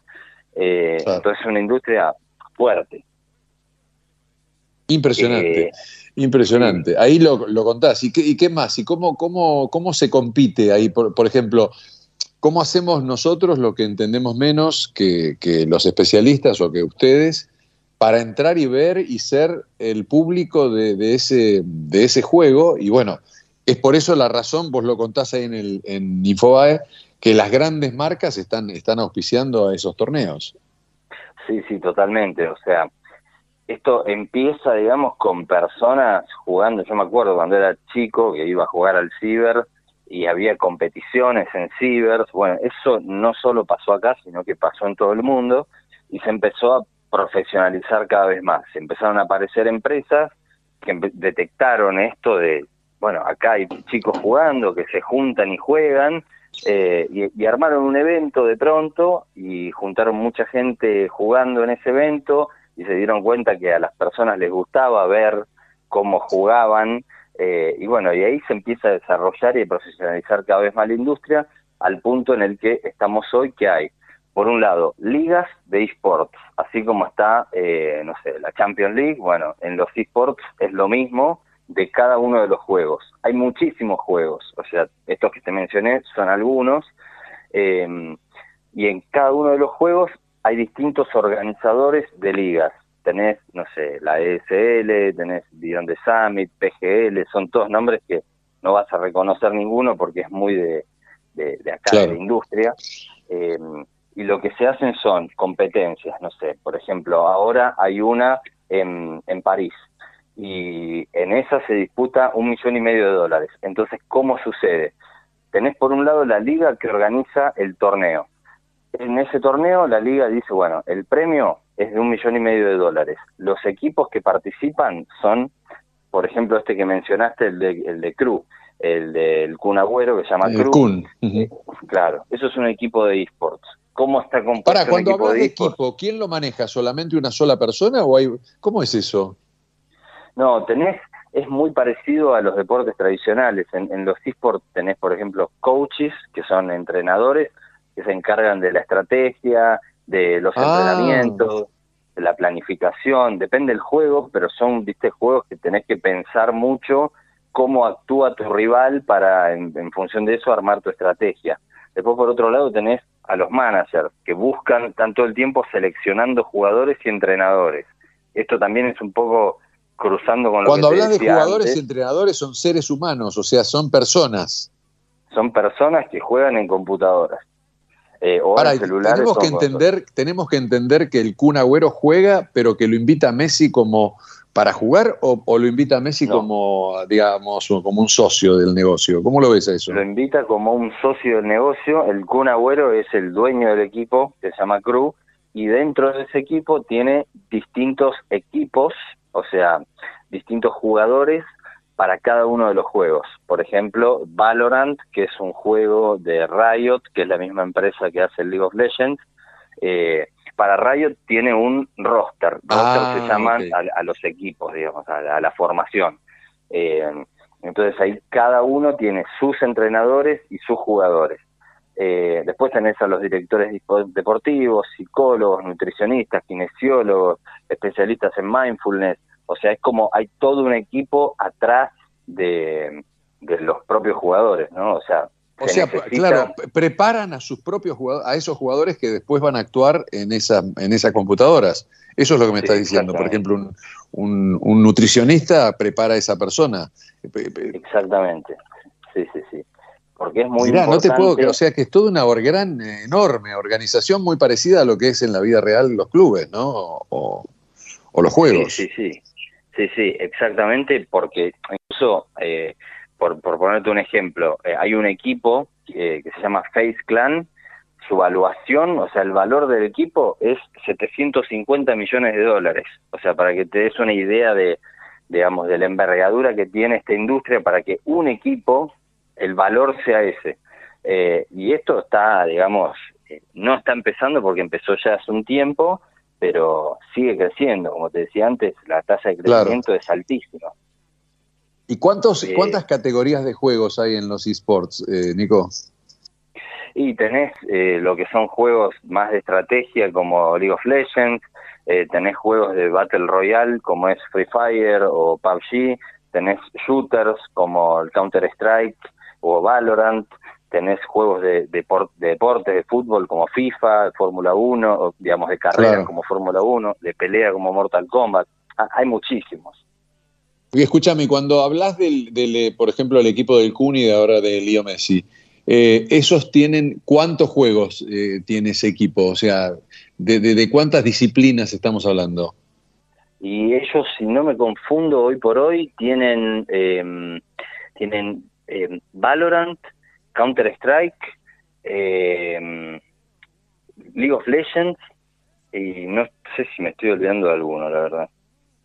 Qué bueno, varias qué bueno. Pero mira vos, es- y una, una de las cosas que debe pasar es que los equipos, digamos, pueden estar en cualquier lugar del mundo una vez que estén en competencia o se reúnen en, en lugares, en, no sé, suponete ahora vos hablaste creo que, no sé si de París o de Madrid, este, ¿van todos eh, ahí los, las personas o, pueden hacerlo virtual? Eh, hay, hay de los dos tipos, o sea, en las competencias tenés los eventos presenciales, que en el caso de lo que te mencioné de París, sí es un evento presencial grande, es una arena donde están los jugadores, ya sea o en el medio o en un escenario, y después hay muchísimas personas mirándolos en las pantallas, eh, y si no también tenés las opciones online, lo que sí es que, eh, o sea, al ser por internet, la cosa se puede poner un poco más compleja en general porque hay algo que se llama latencia en el mundo de Internet, que es cuánto tarda tu computadora eh, en enviar eh, la información al servidor. Entonces, si yo estoy más lejos del servidor que vos, mi información va a llegar antes que la tuya, entonces voy a tener una ventaja competitiva. Entonces, Ah, mirá. Claro. Son milisegundos, pero bueno, afectan. En el juego afecta todo. O sea, Son para que te des importantes. una idea. Latencia se llama eso, Nico. Sí, exacto, latencia. Pero también hay otras cuestiones, como por ejemplo en la computadora. Cuando vos usás una computadora para trabajar, para mirar videos o para jugar de manera casual, no te importa la tasa de refresco del monitor. O sea, de hecho, muy probablemente sea un término que no hayas escuchado nunca. Pero en los deportes electrónicos es muy importante tener por lo menos 144 para arriba de hercios del monitor, que esto significa cada cuánto, cada cuántos eh, milisegundos se actualiza la imagen de tu monitor. Es muy muy fina la diferencia, pero eso también da ventaja competitiva. Claro, claro. Te quiero hacer una pregunta media de chusma. ¿Qué pasó con Ibai, que lo vemos menos? Quedó mal ahí con el Kun y con, y con Messi, ¿no? Me parece que está en, problemas con las personas que lo hicieron conocido. De hecho, ya no los necesita, pero bueno, pero fueron muy importantes para él. ¿Cómo, cómo ves ese tema de Ibai? Y yo creo que las cosas en verdad que, se dicen por todos lados a veces pueden ser reales y a veces no, y eso también lo aprendimos mucho en, todo este tiempo de, elecciones también. Sí, sí, en la política, totalmente. Ah, vos decís que pueden haber sido medio como que cayó en desgracia, pero no, no tanto, digamos, pueden haber sido intencionadas. Desinformación, desinformación por un lado y por otro lado también pueden ser movidas estratégicas. La realidad es que su proyecto Kings League lo está expandiendo ahora a Latinoamérica y nosotros lo conocimos como un proyecto europeo, entonces ahí ya digamos, tenemos un, un algo que vamos a ir viendo dentro de poco. Ah, un pie acá. Bueno, vos tenías un, un, proyecto de hacer algo en el Luna Park, entiendo, ¿no? Sí, sí, totalmente. Bueno, este año va a ser eh, Párense de Manos, que lo está organizando Luquita Rodríguez, que es un evento de boxeo donde van a competir diferentes creadores de contenidos, así, así como lo hace Ibai en, en España. Acá se va a hacer por primera vez y el proyecto que yo voy a hacer eh, lo voy a hacer el año que viene por una cuestión de respeto a este evento que está haciendo y para no competir con dos eventos muy parecidos. Eh, pero mm, volviendo a lo de Ibai, la verdad es que no, no perdió fuerza y es uno de, los principales creadores de contenido del mundo hispano. Mira vos. Eh, el otro día lo vi, ¿cómo se llama el chico que está en, las redes? Ahora tiene un programa en ESPN, ¿no? El, eh, Coscu. Coscu, ¿no? Y lo hace muy bien. O sea, metieron, no sé si sigue o si era un programa que hicieron por un tiempo limitado, sigue, ¿no? Pero es una muy buena idea. Ahora la televisión se está, bueno, eh, está tomando gente de las redes y está bien. Sí, hicieron Coscu eh, fue para ESPN junto con Marquito Navaja, mm, está también eh, More Beltrán, eh, está Sofi, Sofi Martínez y mm, la vi también a Lola del Carril, pero no sé si está invitada o si está fija. ah, y cada tanto va Momo también. bueno, pará, que de hecho empezaron, porque yo los vi porque empezaron el primer día del Balón de Oro, cuando Messi ganó el octavo. Claro, sí, sí, sí impresionante, que ese mismo día también Ibai estuvo en comunicación con Messi. Bueno, pero ahí pará, pará Ibai, ahí se medio que se enojó Messi, o no sé si hacían teatro entre ellos, pero dijo, no, vos, vos, vos contaste algo que hablamos nosotros personalmente, ¿eh? no te voy a atender el teléfono, le dijo Messi, ¿lo recordás? Sí, sí, sí, lo recuerdo. Yo creo que fue más en chiste que otra cosa, pero bueno. Claro, puede ser, bueno, bueno, puede ser. Lo pasa que te lo dice Messi y temblás, ¿no? claro, y sobre todo un día como ese. Un día como ese, el día que era la atención del mundo. Nico, ¿cuáles son tus proyectos? ¿Cómo venís para, bueno, ya terminando el año, acabas de decir que postergás tu evento para el próximo. Este, ¿cómo, ¿Cómo venís con, tu casa, esa casa tan tecnológica que tenés de estudios y, donde yo estuve, que me encantó? Contame un poquito de, de vos y de tus cosas para el futuro. Bien, la verdad venimos muy bien, o sea, este año estamos como planificando muchas cosas para el año próximo, eh, aprovechando también toda la época de elecciones, que bueno, en Argentina es, normal como en época de elecciones bajar un par de cambios, ver cuál es el panorama que va a venir y en función de eso también tomar decisiones. Eh, eso es lo que vinimos haciendo, bajando un par de cambios en cuanto a lo que es el aire, pero proyectando ya la salida al aire en México, en España y bueno, y en Argentina claramente también para el año que viene. Eh, de todas maneras nos queda un evento muy lindo eh, a fin de este año que es un torneo de metegol. Lo vamos a hacer eh, como homenaje, digamos, o como recuerdo del aniversario de Qatar, junto con los creadores de contenido que, fuimos todos a, sí, que ustedes hicieron toda una gran movida, ya claro. Sí, hicimos toda una movida y ahora vamos a hacer un torneo de Metegol con más de 30 creadores de contenido, transmitido en vivo, Eh, y bueno, y eso lo vamos a hacer como para cerrar el año y volver Es fantástico. con todo, Pará, jugando al metegol, o sea, como eh, normalmente o lo, van a hacer en forma virtual.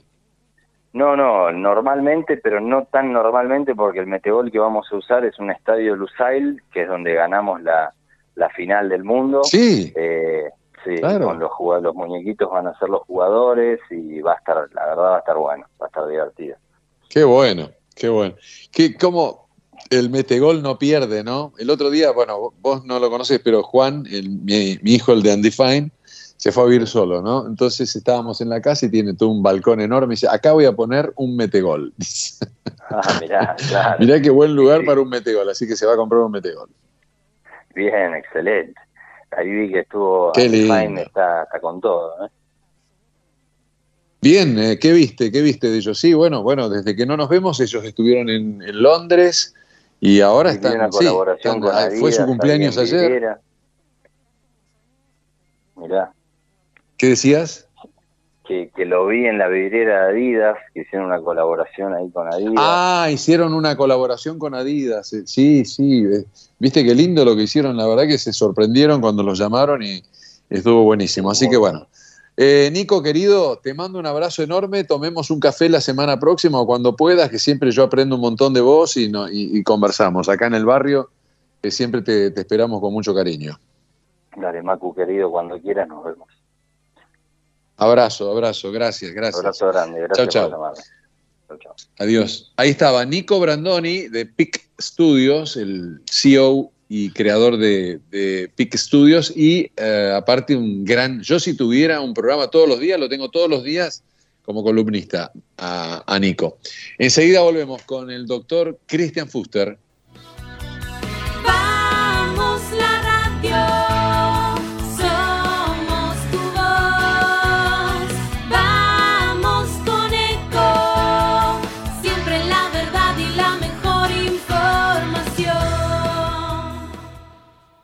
Descarga gratis de tu celular la aplicación Ecomedios. Podés escucharnos en vivo, informarte con las últimas noticias y entrevistas en audio y video. Búscala y bajate la aplicación Ecomedios. Podés vernos en vivo en ecomedios.com. Ecomedios.com. Contenidos audiovisuales. Conectate con nosotros. Línea directa 4 325 1220. A veces no sabemos de dónde vienen los dolores. Lo que sí sabemos es con qué se van.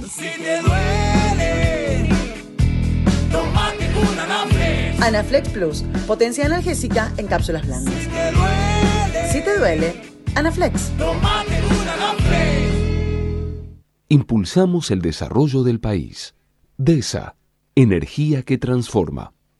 En Grupo Arcor tenemos el propósito de hacer accesibles las tendencias en alimentación para que todas las personas podamos vivir mejor. A través de una gestión sustentable, innovamos para llevar alimentos de calidad a más de 100 países. Arcor, mirando al futuro desde 1951.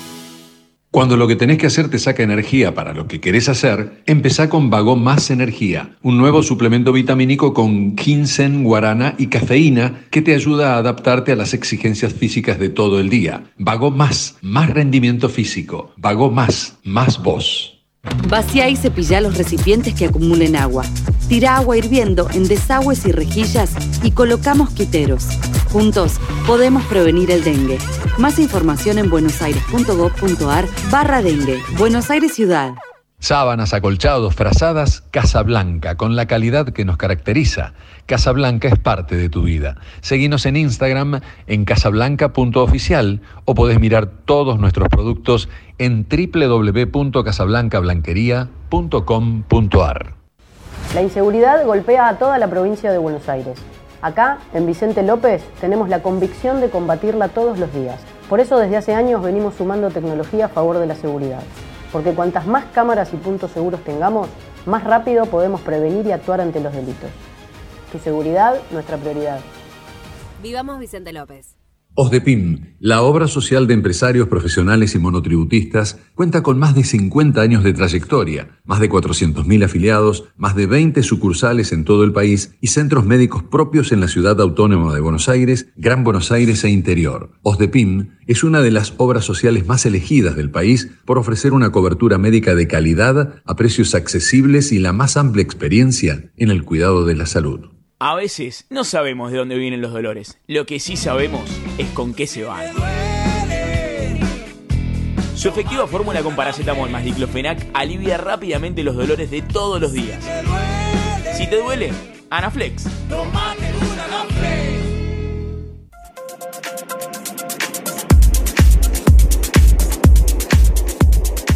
Bueno, lo tengo en línea al doctor Cristian Fuster, neurocirujano y gran amigo. Hola Cristian, ¿cómo andás? Soy Macu. Hola Macu, ¿cómo estás? ¿Cómo va? ¿Cómo va la vida? Todo muy bien, todo muy bien, muy contento de poder conversar con vos y de nada, de hacerte preguntas y de que nos, que nos expliques un poco algunas cosas. Pero bueno, ¿cómo estás vos? Contame un poquito de, de tu vida, de tu vida profesional, cómo estás trabajando, de qué te estás ocupando, cómo es tu día, cómo estás, cómo estás trabajando este año, este año 2023. Después, si querés, podemos hablar de un año ajetreado de, bueno, de elecciones para los argentinos, de una Argentina que se viene nueva. Contanos un poquito. Mirá, Macu, eh, yo la verdad que estoy casi como todos los profesionales de Argentina con, con muchos pacientes porque hay una demanda de, de gente y de pacientes eh, muy grande. Como, como ya sabés, el sistema de salud está eh, abarrotado de, gente y Sí. está al límite. Colapsado, entonces ¿no? Todos estamos, sí, sí, todos estamos trabajando mucho. De hecho, me estoy yendo a, a operar ahora un paciente de, de columna.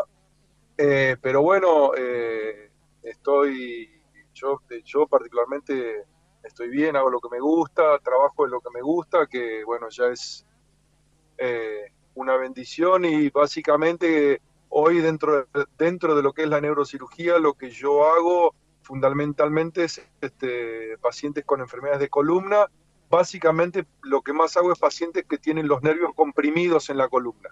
Sí, es- ese es casi mi, mi núcleo de tratamiento, la gente que tiene dolor porque tiene los nervios apretados en la columna y bueno, hay diferentes opciones para tratarlo, pero estoy casi abocado a, a eso eh, y cada vez más focalizado en, en lo que es esa, e- ese tipo de, de enfermedades. Así que Claro. Bien, ¿Y cuáles son esas diferentes opciones para curar esas, eh, esas situaciones o esos, esos, eh, esa enfermedad o no sé cómo, cómo llamarle, esa Sí, es una, dolencia? sí, es una enfermedad, es- una patología. Mirá, hay, hay varias instancias, depende en dónde esté el paciente, pero los pacientes que tienen algo leve, eh, en líneas generales funcionan con tratamientos de los que llamamos tratamientos médicos, que puede ser este, medicación o bloqueos, infiltraciones. Bueno, vos tenés alguna experiencia con, Sí, con lo que es un sí. bloqueo. Ahora, ahora iba, iba a preguntarte sobre lo mío, sí, sí.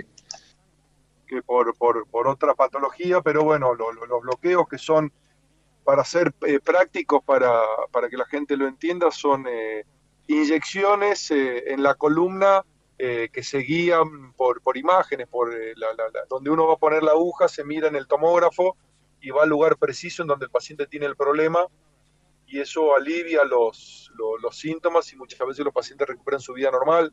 Esa es una opción. Eh, la, otra opción es to- todo lo que sea la parte de, de rehabilitación y de, y de gimnasia y de ponerse bien físicamente para descomprimir el, el peso que, que- tiene que cargar la, la columna y tener una buena postura, o sea, tiene que ver con la con la kinesiología.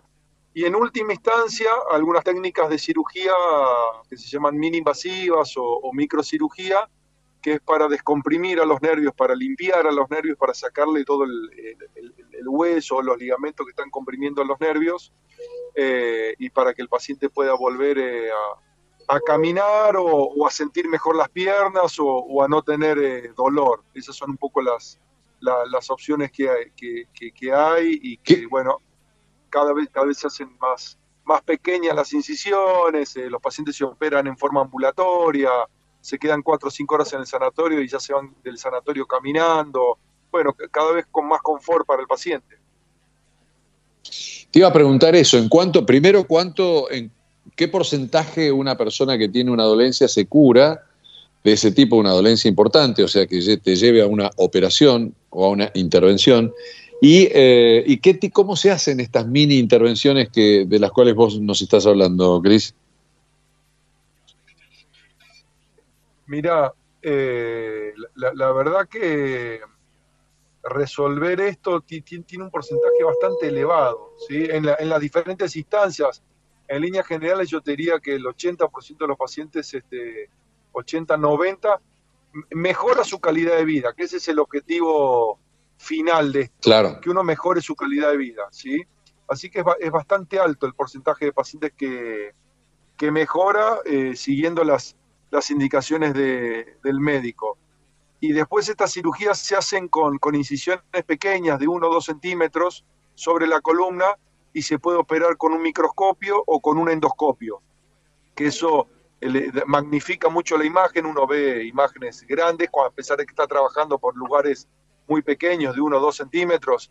Imagínate que el tubo donde van los nervios en la columna, eh, en la columna lumbar, de diámetro mide un promedio de 14 milímetros. O sea que no hay mucho lugar para trabajar ahí. Claro, Entonces necesitamos eh, eh, una cámara o un microscopio y ese es el método que usamos. Microscopios, cámaras, instrumentales eh, eh, microscópicos que miden la, qué sé yo, la, la- la tijerita, la punta de la tijerita mide 3, 4 milímetros, pero se ven magnificados en el microscopio o en el endoscopio y nos permite trabajar dentro de la columna como si fuese una artroscopía o como si fuese una laparoscopía en, la, en el abdomen. ¿Es anestesia general eso, Cristian? Sí, sí. En, en, al- sí, se hacen, en, en algunos países del, del mundo se hace con anestesia local, pero la verdad que nosotros, eh, un poco por nuestra idiosincrasia, un poco porque la verdad que la anestesia general, el paciente se despierta inmediatamente y no cambia mucho el- el- el- la, la salida del sanatorio del paciente, nosotros lo hacemos con anestesia general, el paciente está más cómodo, está más cómodo, no está escuchando qué pasa en el quirófano, eh, está ¿Cuánto dura una operación, Cris? Mira, entre una hora y tres horas depende de los casos que de- depende de lo que tenga el paciente. Depende, 40 minutos, algunas 40 minutos, pero eh, va de 40 minutos hasta tres horas en los pacientes muy complejos o muy complicados, podés demorar eh, poco más, tres horas. Le, le voy a contar a la gente que voy a hacer ahora una consulta pública, porque por ahí capaz que nos está escuchando gente que tiene así episodios como tengo yo. Alguna vez caminábamos cerca de tu casa, Cris, y vos me dijiste, no, bueno, son episodios, te pasa, te pasa de vez en cuando, no sé qué realmente me pasa, pero de vez en cuando me ocurre, como me ocurrió hace unos 15 días, todavía no estoy restablecido del todo, de un episodio de, con- por un mal movimiento me, quedé duro de la, no, no sé si duro, la cervical, no sé qué me pasó, pero me diste unos medicamentos y eso. Te quiero preguntar, eh, esos episodios, ¿qué, significan? No, no, no míos, sino de en general, de los que tienen los pacientes. Mira, eh, pri- primero ten- tenemos que saber que la patología de la, de la columna eh, y, el- dolor lumbar y, y estos episodios lo sufre aproximadamente el 80% de la población mundial. O sea, es sumamente frecuente que a la gente le duela la, la espalda o, la columna, ¿sí? Eh, y, eso tiene que ver por, por la forma en la que tiene la columna en el ser humano, eh, tiene algunas condiciones, algunas condiciones que tienen que ver con la evolución del ser humano, que camina en dos patas y que no camina en cuatro patas. La columna carga mucho peso y, y los discos y las articulaciones de la columna se van desgastando con el tiempo. Y estos episodios en los que uno se queda duro, se queda bloqueado, es porque hay una, un- una falla muchas veces en, la, en alguna de las estructuras de la columna. A- La, la mayor parte es en el, disco. El, el- disco no funciona bien y, desata una, una inflamación en la zona que, que genera dolor y que hace que los músculos se pongan tensos, se pongan rígidos y que uno cada vez que va a hacer un movimiento con la columna, no sé, incorporarse de la cama, sentarse, pararse, tenga un dolor este, que muchas veces este, lo inhabilite y lo obliga a quedarse en la misma posición. Es porque se, se- se genera un- una, una situación de inflamación debido a alguna estructura que fue o que no está funcionando bien o que se expuso a un esfuerzo mayor del que puede recibir.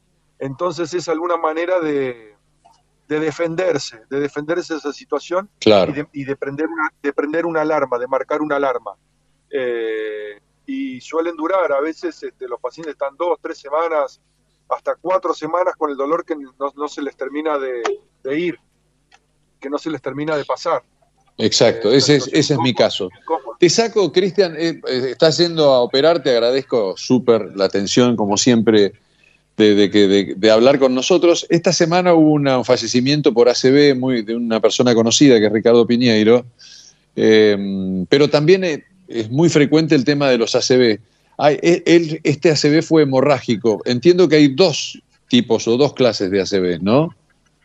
Sí, eh, está el, el hemorrágico, que se la se ve en el que hay un sangrado en el cerebro.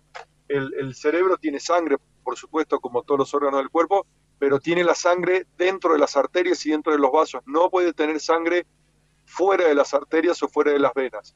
Cuando eso sucede, que no sé, se rompe un aneurisma o se rompe una arteria porque hay un pico de presión arterial eh, y la sangre irrumpe en el cerebro, el cerebro se inflama y empieza a funcionar mal o deja de funcionar eh, y ahí es cuando puede fallecer el paciente. Y, el, y la parte opuesta de esto son los ACV que se llaman isquémicos, en los que en vez de salir sangre del cerebro, deja de llegar sangre al cerebro.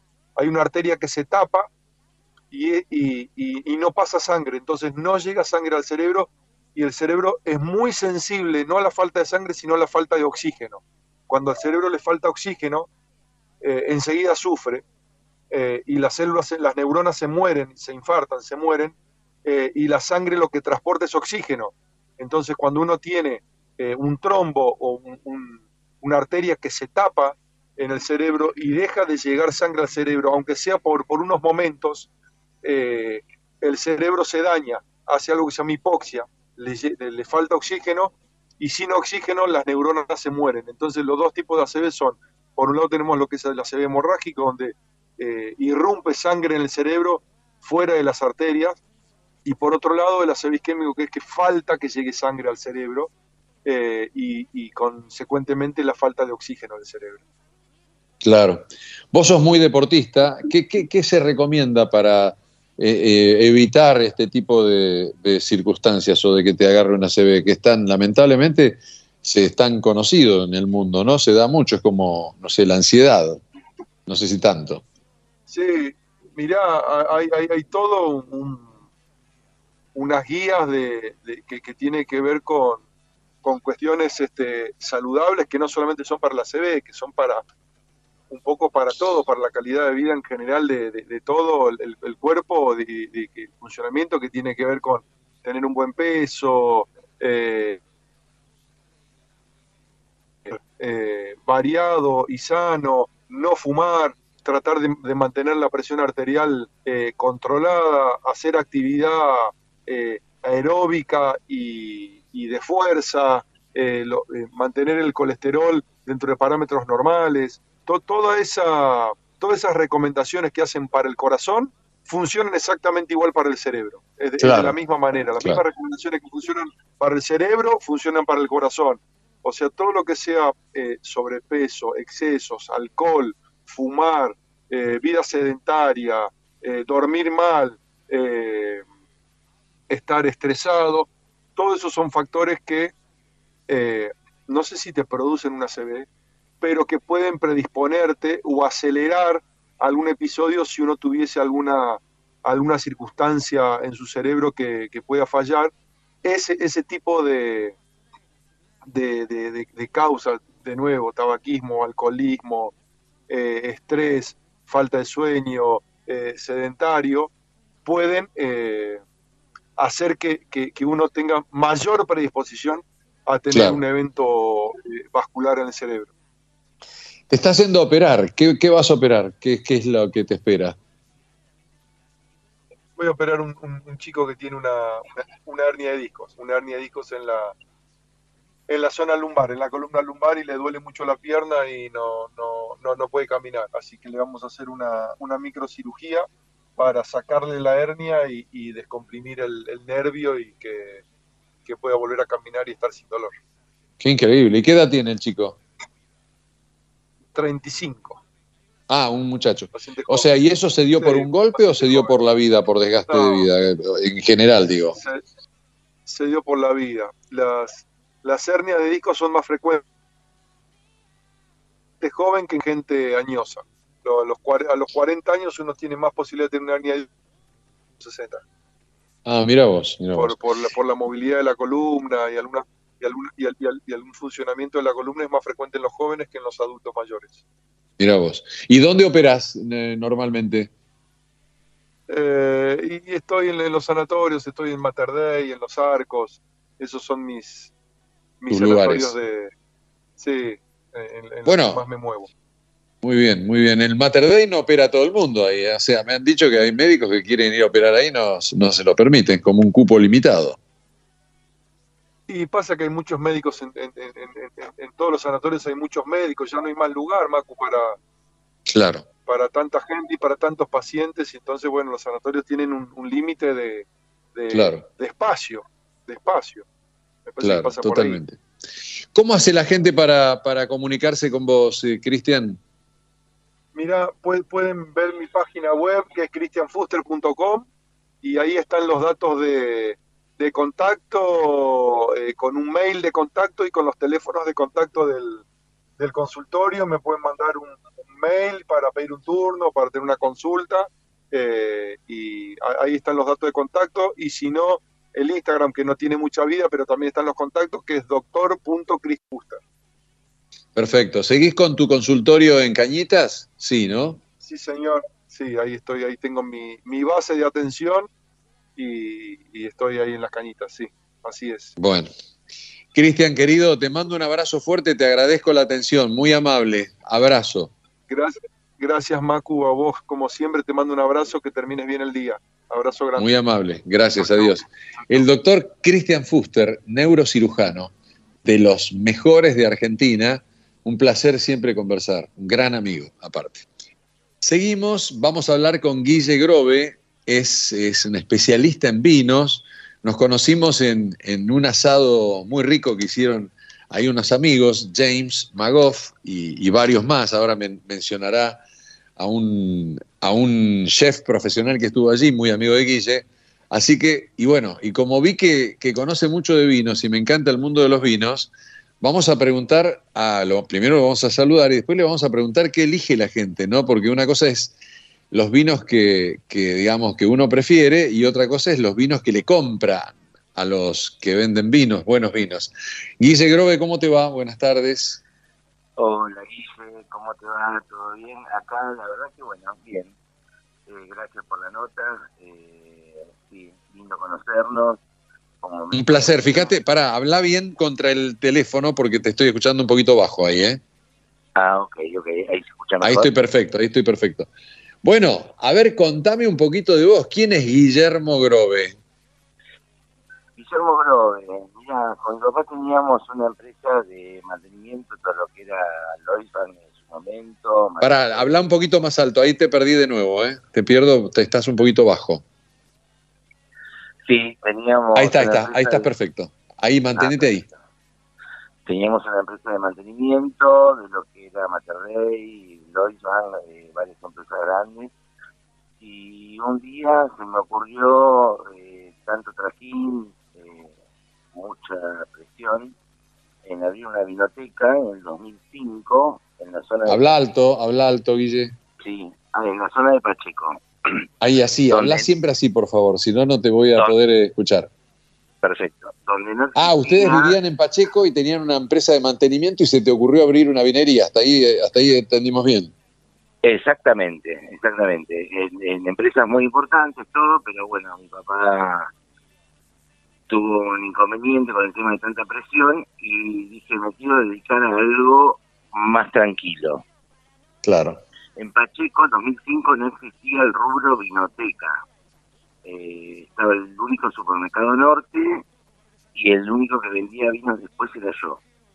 Así que ahí nos lanzamos en el 2005 eh, en algo donde no estaba acostumbrado Pacheco a lo que era una vinoteca y gracias a Dios fue creciendo y hoy hace 17 años que estamos acá, gracias a Dios bien, con muy buenos clientes y bueno, apostando siempre a más. Mirá qué bueno, tenés razón, ahí hay un supermercado, yo vivía en el en la zona norte en ese momento y solíamos ir ahí porque íbamos mucho a Pacheco Golf, al Talar, Claro, eh, todos country muy cercanos que deben ser todos clientes tuyos ahí. Exactamente, sí, sí. Y una, una linda experiencia, la verdad que dejé la presión de lo que eran lo- los sanatorios, los bancos, eh, tanto trabajo y, y bueno, la verdad que esto es un rubro hermoso, muy lindo, muy lindo y Te quiero preguntar, porque entonces si ah, estás en el mundo del vino desde 2005 en adelante, eh, en- en- encontrás en ese camino eh, un gran crecimiento de vinos argentinos y aparte un gran auge por el vino, eh, por, por degustar el vino, por tomar el vino, la ceremonia. O sea que tu negocio, digamos, se vio alentado por esa prosperidad en cuanto al, al consumo de, vino, ¿no? Exactamente, fue creciendo mucho, la gente fue aprendiendo bastante con el tema de, los vinos, de hecho de una bodega, justo el domingo cumplo años y me regalaron un vino 1998 sacado de la bodega para probarlo. Eh, son todos esos mimos lindos que... Qué lindo, ¿y qué, qué bodega es la que te, la que te envió? ¿Y qué, qué cepa es? Eh, de bodega Bianchi, Malbec. Un Malbec. 1998. Así que el domingo lo estaré probando y después te contaré a ver cómo sale, que debe ser una bomba, debe ser tremendo. Ahora, te, te hago esta es- pregunta. Eh, ¿Es eh, el vino? Porque mucha gente tiene vino en su casa que lo guarda. Eh, ¿Cuándo hay que tomarlo? ¿Cómo sabes cuándo hay que tomarlo? Porque, por ejemplo, vos estás diciendo este es 1998. Eh, hay mucha gente que dice, no, pues, o sea, ¿qué, qué, ¿dónde está el valor de esa cosecha o de ese año? Depende mucho, depende primero mucho de la guarda. Eh, de la guarda, del vino que esté pasado por madera, que esté elaborado para que tenga una resistencia a la guarda, pero sufre mucho la temperatura. Entonces realmente eh, evolucionan bien. Después tiene una curva de vida los vinos, donde en 10 años, depende de la guarda que tenga de madera, después cae. Entonces hay que tomarlos. Los que lo guardan mucho tiempo es un riesgo. Realmente hay que disfrutarlo en la mitad de la, de la vida. Que tiene 25 años hay que tomarlo en los 15, en los 12 años, está la evolución de vino que realmente se disfruta. Después empieza a caer un poco, pero pero siempre están bien, ¿no? Siempre que- a los 20 a los 25 años llegan bien. Guille, y vos cuando tu padre decide abrir este negocio, empezaste a hacer cursos, esas cosas, ¿cómo era tu vida hasta ese entonces con respecto a los vinos? Sí, sí, sí, yo realmente me retiro de la empresa de mi papá y, y me abro en la, en la Escuela Argentina de Sommelier, conociéndolo a Sergio Di Lorenzo, eh, gran sommelier, gran sommelier que me dio una mano enorme, porque cuando abrí me hizo todos los contactos, abrimos, él trabajó 10 años conmigo y después se fue y en el medio hicimos un montón de cursos, un montón de, de, de experiencias y, y nada, la verdad que esto te lleva a un mundo hermoso, a conocer Claro. gente. ¿Cuántas botellas amigos. tiene tu negocio? ¿Cuántas botellas tenés? Hablame de cepas, recién hablaste de Malbec, dijiste que te regalaron Malbec, que es la gran cepa argentina, pero ¿qué otras están de moda? Hablanos un poco de vino. Mirá, tenés, eh, acá tengo más o menos dos etiquetas, botellas de un montón, porque tengo muchas más hoy para la fiesta. Etiquetas debo tener 700 etiquetas, pero solo de vino, después tenés espumante, champagne, licores, gin, eh, hay una variedad enorme.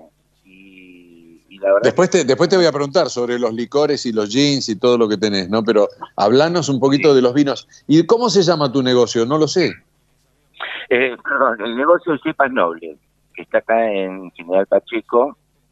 Ya ¿Cómo se llama? ¿Cepas nobles? Cepas Nobles, acá en General Pacheco, ya hace 17 años. Y nada, una experiencia linda, la verdad que uno siempre vende y es para un regalo para un médico, para un abogado, para el médico que salió de la operación, un evento de cumpleaños, el que le gusta tomar un buen vino, cambie la presión de lo que era entregar un quirófano, un quirófano en el Mater Dei en 10 días o en el en Bank todo el edificio a vender un vino para festejar. Entonces, Claro, todo lo mi contrario, todo lo contrario. Ahora, hablame, ¿y cuáles se venden más? Eh, me imagino que Malbec, pero hay, por ejemplo, Cabernet Franc, que está muy bien últimamente, bueno, eh, y los clásicos, ¿no? Cabernet Sauvignon, eh, Merlot. ¿Cómo, ¿Cómo viene la curva de, de las ventas? Exactamente, mira, tenés el Cabernet Franc que se puso de moda mucho. Eh, después depende de las bodegas cómo trabajen su vino. Hay algunos que me dicen el Cabernet es muy fuerte. Y hay algunas bodegas del Cabernet lo trabajan que es mucho más suave que el Malbec. Y el Petit Verdot estuvo en su momento. Por desgracia se está perdiendo el Merlot, que es muy rico vino. Es un vino Muy suave. rico. Yo, yo- Mariano Di Paola, que vos conocés muy bien de Rutini, es un fanático del Merlot, un gran defensor del Merlot. Sí, porque es muy noble, es muy suave, es, es elegante y el tanto el merlot como el tempranillo se perdieron un poco. Ah, mira. Así que, que bueno, sí, hoy está en punta el Cabernet Franc, lo que es el Petit Verdot, el Malbec, eh, son los que pican en punta.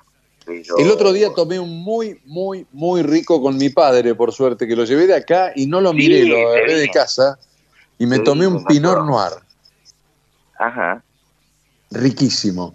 Creo que se llamaba Sí. Miraflores, de Michel. Roland. sí, sí, sí, espectacular, muy rico vino. Un vino riquísimo, Bueno, un vino riquísimo. A ver, yo hoy te hablo de, de estos vinos de Cabernet Franc, Malbec, o, pero el Pinot Noir te da mucho para lo que es pescado, para una pasta suave, una ensalada, y por eso nuestro nombre hoy se está, se está yendo mucho para el Pinot Noir, es verdad. Aparte del Pinot Noir, mucha gente que conoce de vino suele ser entrada para por ahí seguir con otro vino, ¿no? En un asado o en una comida. Exactamente, exactamente. Sí, sí.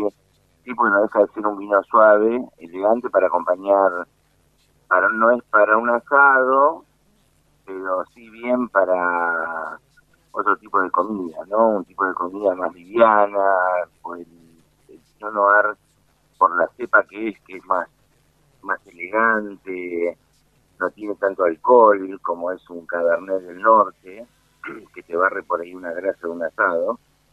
Eh, por eso está el maridaje de cada vino para cada comida. Después cada uno le gusta lo que quiere tomar, ¿no? Pero hay una regla para tomar algo con, con un maridaje. Eh, pero sí, es, es muy interesante el tema del vino, la verdad que es hermoso. Bueno, el otro día yo fui casi invitado, que era un, como un poco un intruso, primera vez entre un grupo muy sólido de amigos. Estabas Sí. vos. Se hizo que quiero que me cuentes un poquito ahí en la casa de James, qué es lo Sí. que, primero, qué es lo que comimos, quiénes, quiénes estaba, estaba, no me acuerdo el nombre de- del chef de, de amigo de ustedes, y después quisiera que me digas qué vinos se abrieron ahí, porque abrían cada vino que era impresionante. Sí, estuvimos ahí con James, con, bueno, Franco Malasiza, que de la, del restaurante Chisa, De Chisa, claro. eh, de Chisa, Chisa Restó, que siempre nos juntamos y gracias a Dios pasamos unos buenos momentos, eh, y estamos todos en el mundo del vino.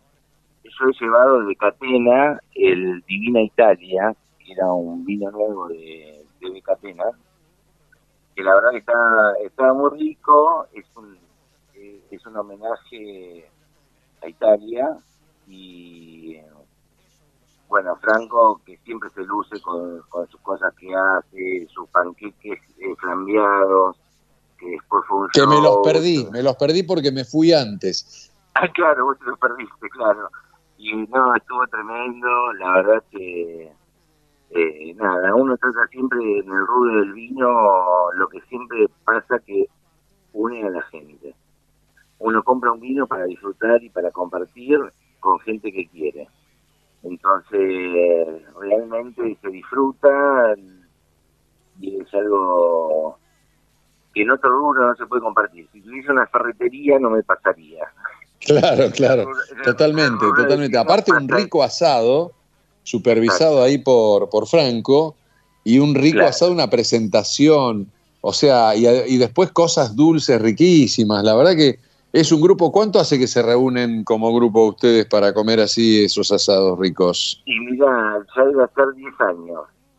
Yo 17 que había vinoteca, eh, tuve un cliente número uno que me trajo una factura, que ya te lo digo, que lo tengo acá, del 2005, que me la encuadró, me la marcó todo, y que para mí fue una sorpresa, que fue la primera factura del local. Y- Mirá. eh, una cosa increíble. Y la verdad que dije, mirá vos qué locura, después de 10 años me trae la primera factura del local, enmarcada, una cosa muy emocionante. Y sí, Y y después, sí. bueno, nos, jun- nos- nos juntamos con muchos amigos, clientes, que uno se va haciendo amigo, eso es lo que tiene el vino, que lo que te digo, si me diría tuercas no me pasaría, y sí, la verdad que es un buen lindo momento. No, fue una noche espectacular y entiendo que también abrieron algunas bebidas blancas, ¿no? Gin o no sé qué era, vodka, alguna cosa me parece que, que también estaban por abrir después, ¿no? ¿Y qué recomendás? ¿Qué tragos estás recomendando como de esos que se toman, no sé, o si tomás un gin tonic o si tomás un, un Negroni? Bueno, mira, la verdad que después, bueno, tomamos este Malbec argentino, el Don Julio, eh, en fin, creo que James, no me acuerdo que había abierto, pero viste que de James es, es como ir a, eh, a Disney. No, divino, divino. James excelente. hermano de Felipe Magoff. para que la Sí, gente Felipe sepa. Felipe, gran empresario y periodista del ambiente de la Fórmula 1, ¿no? Exactamente. Pero la verdad que sí, no, no, es un fanático que tiene una cava hermosa y divina. Y, y siempre, la verdad que es tan generoso que siempre, y con los amigos comparte todo. Pero la verdad que sí, sí, siempre se pasa buenos momentos.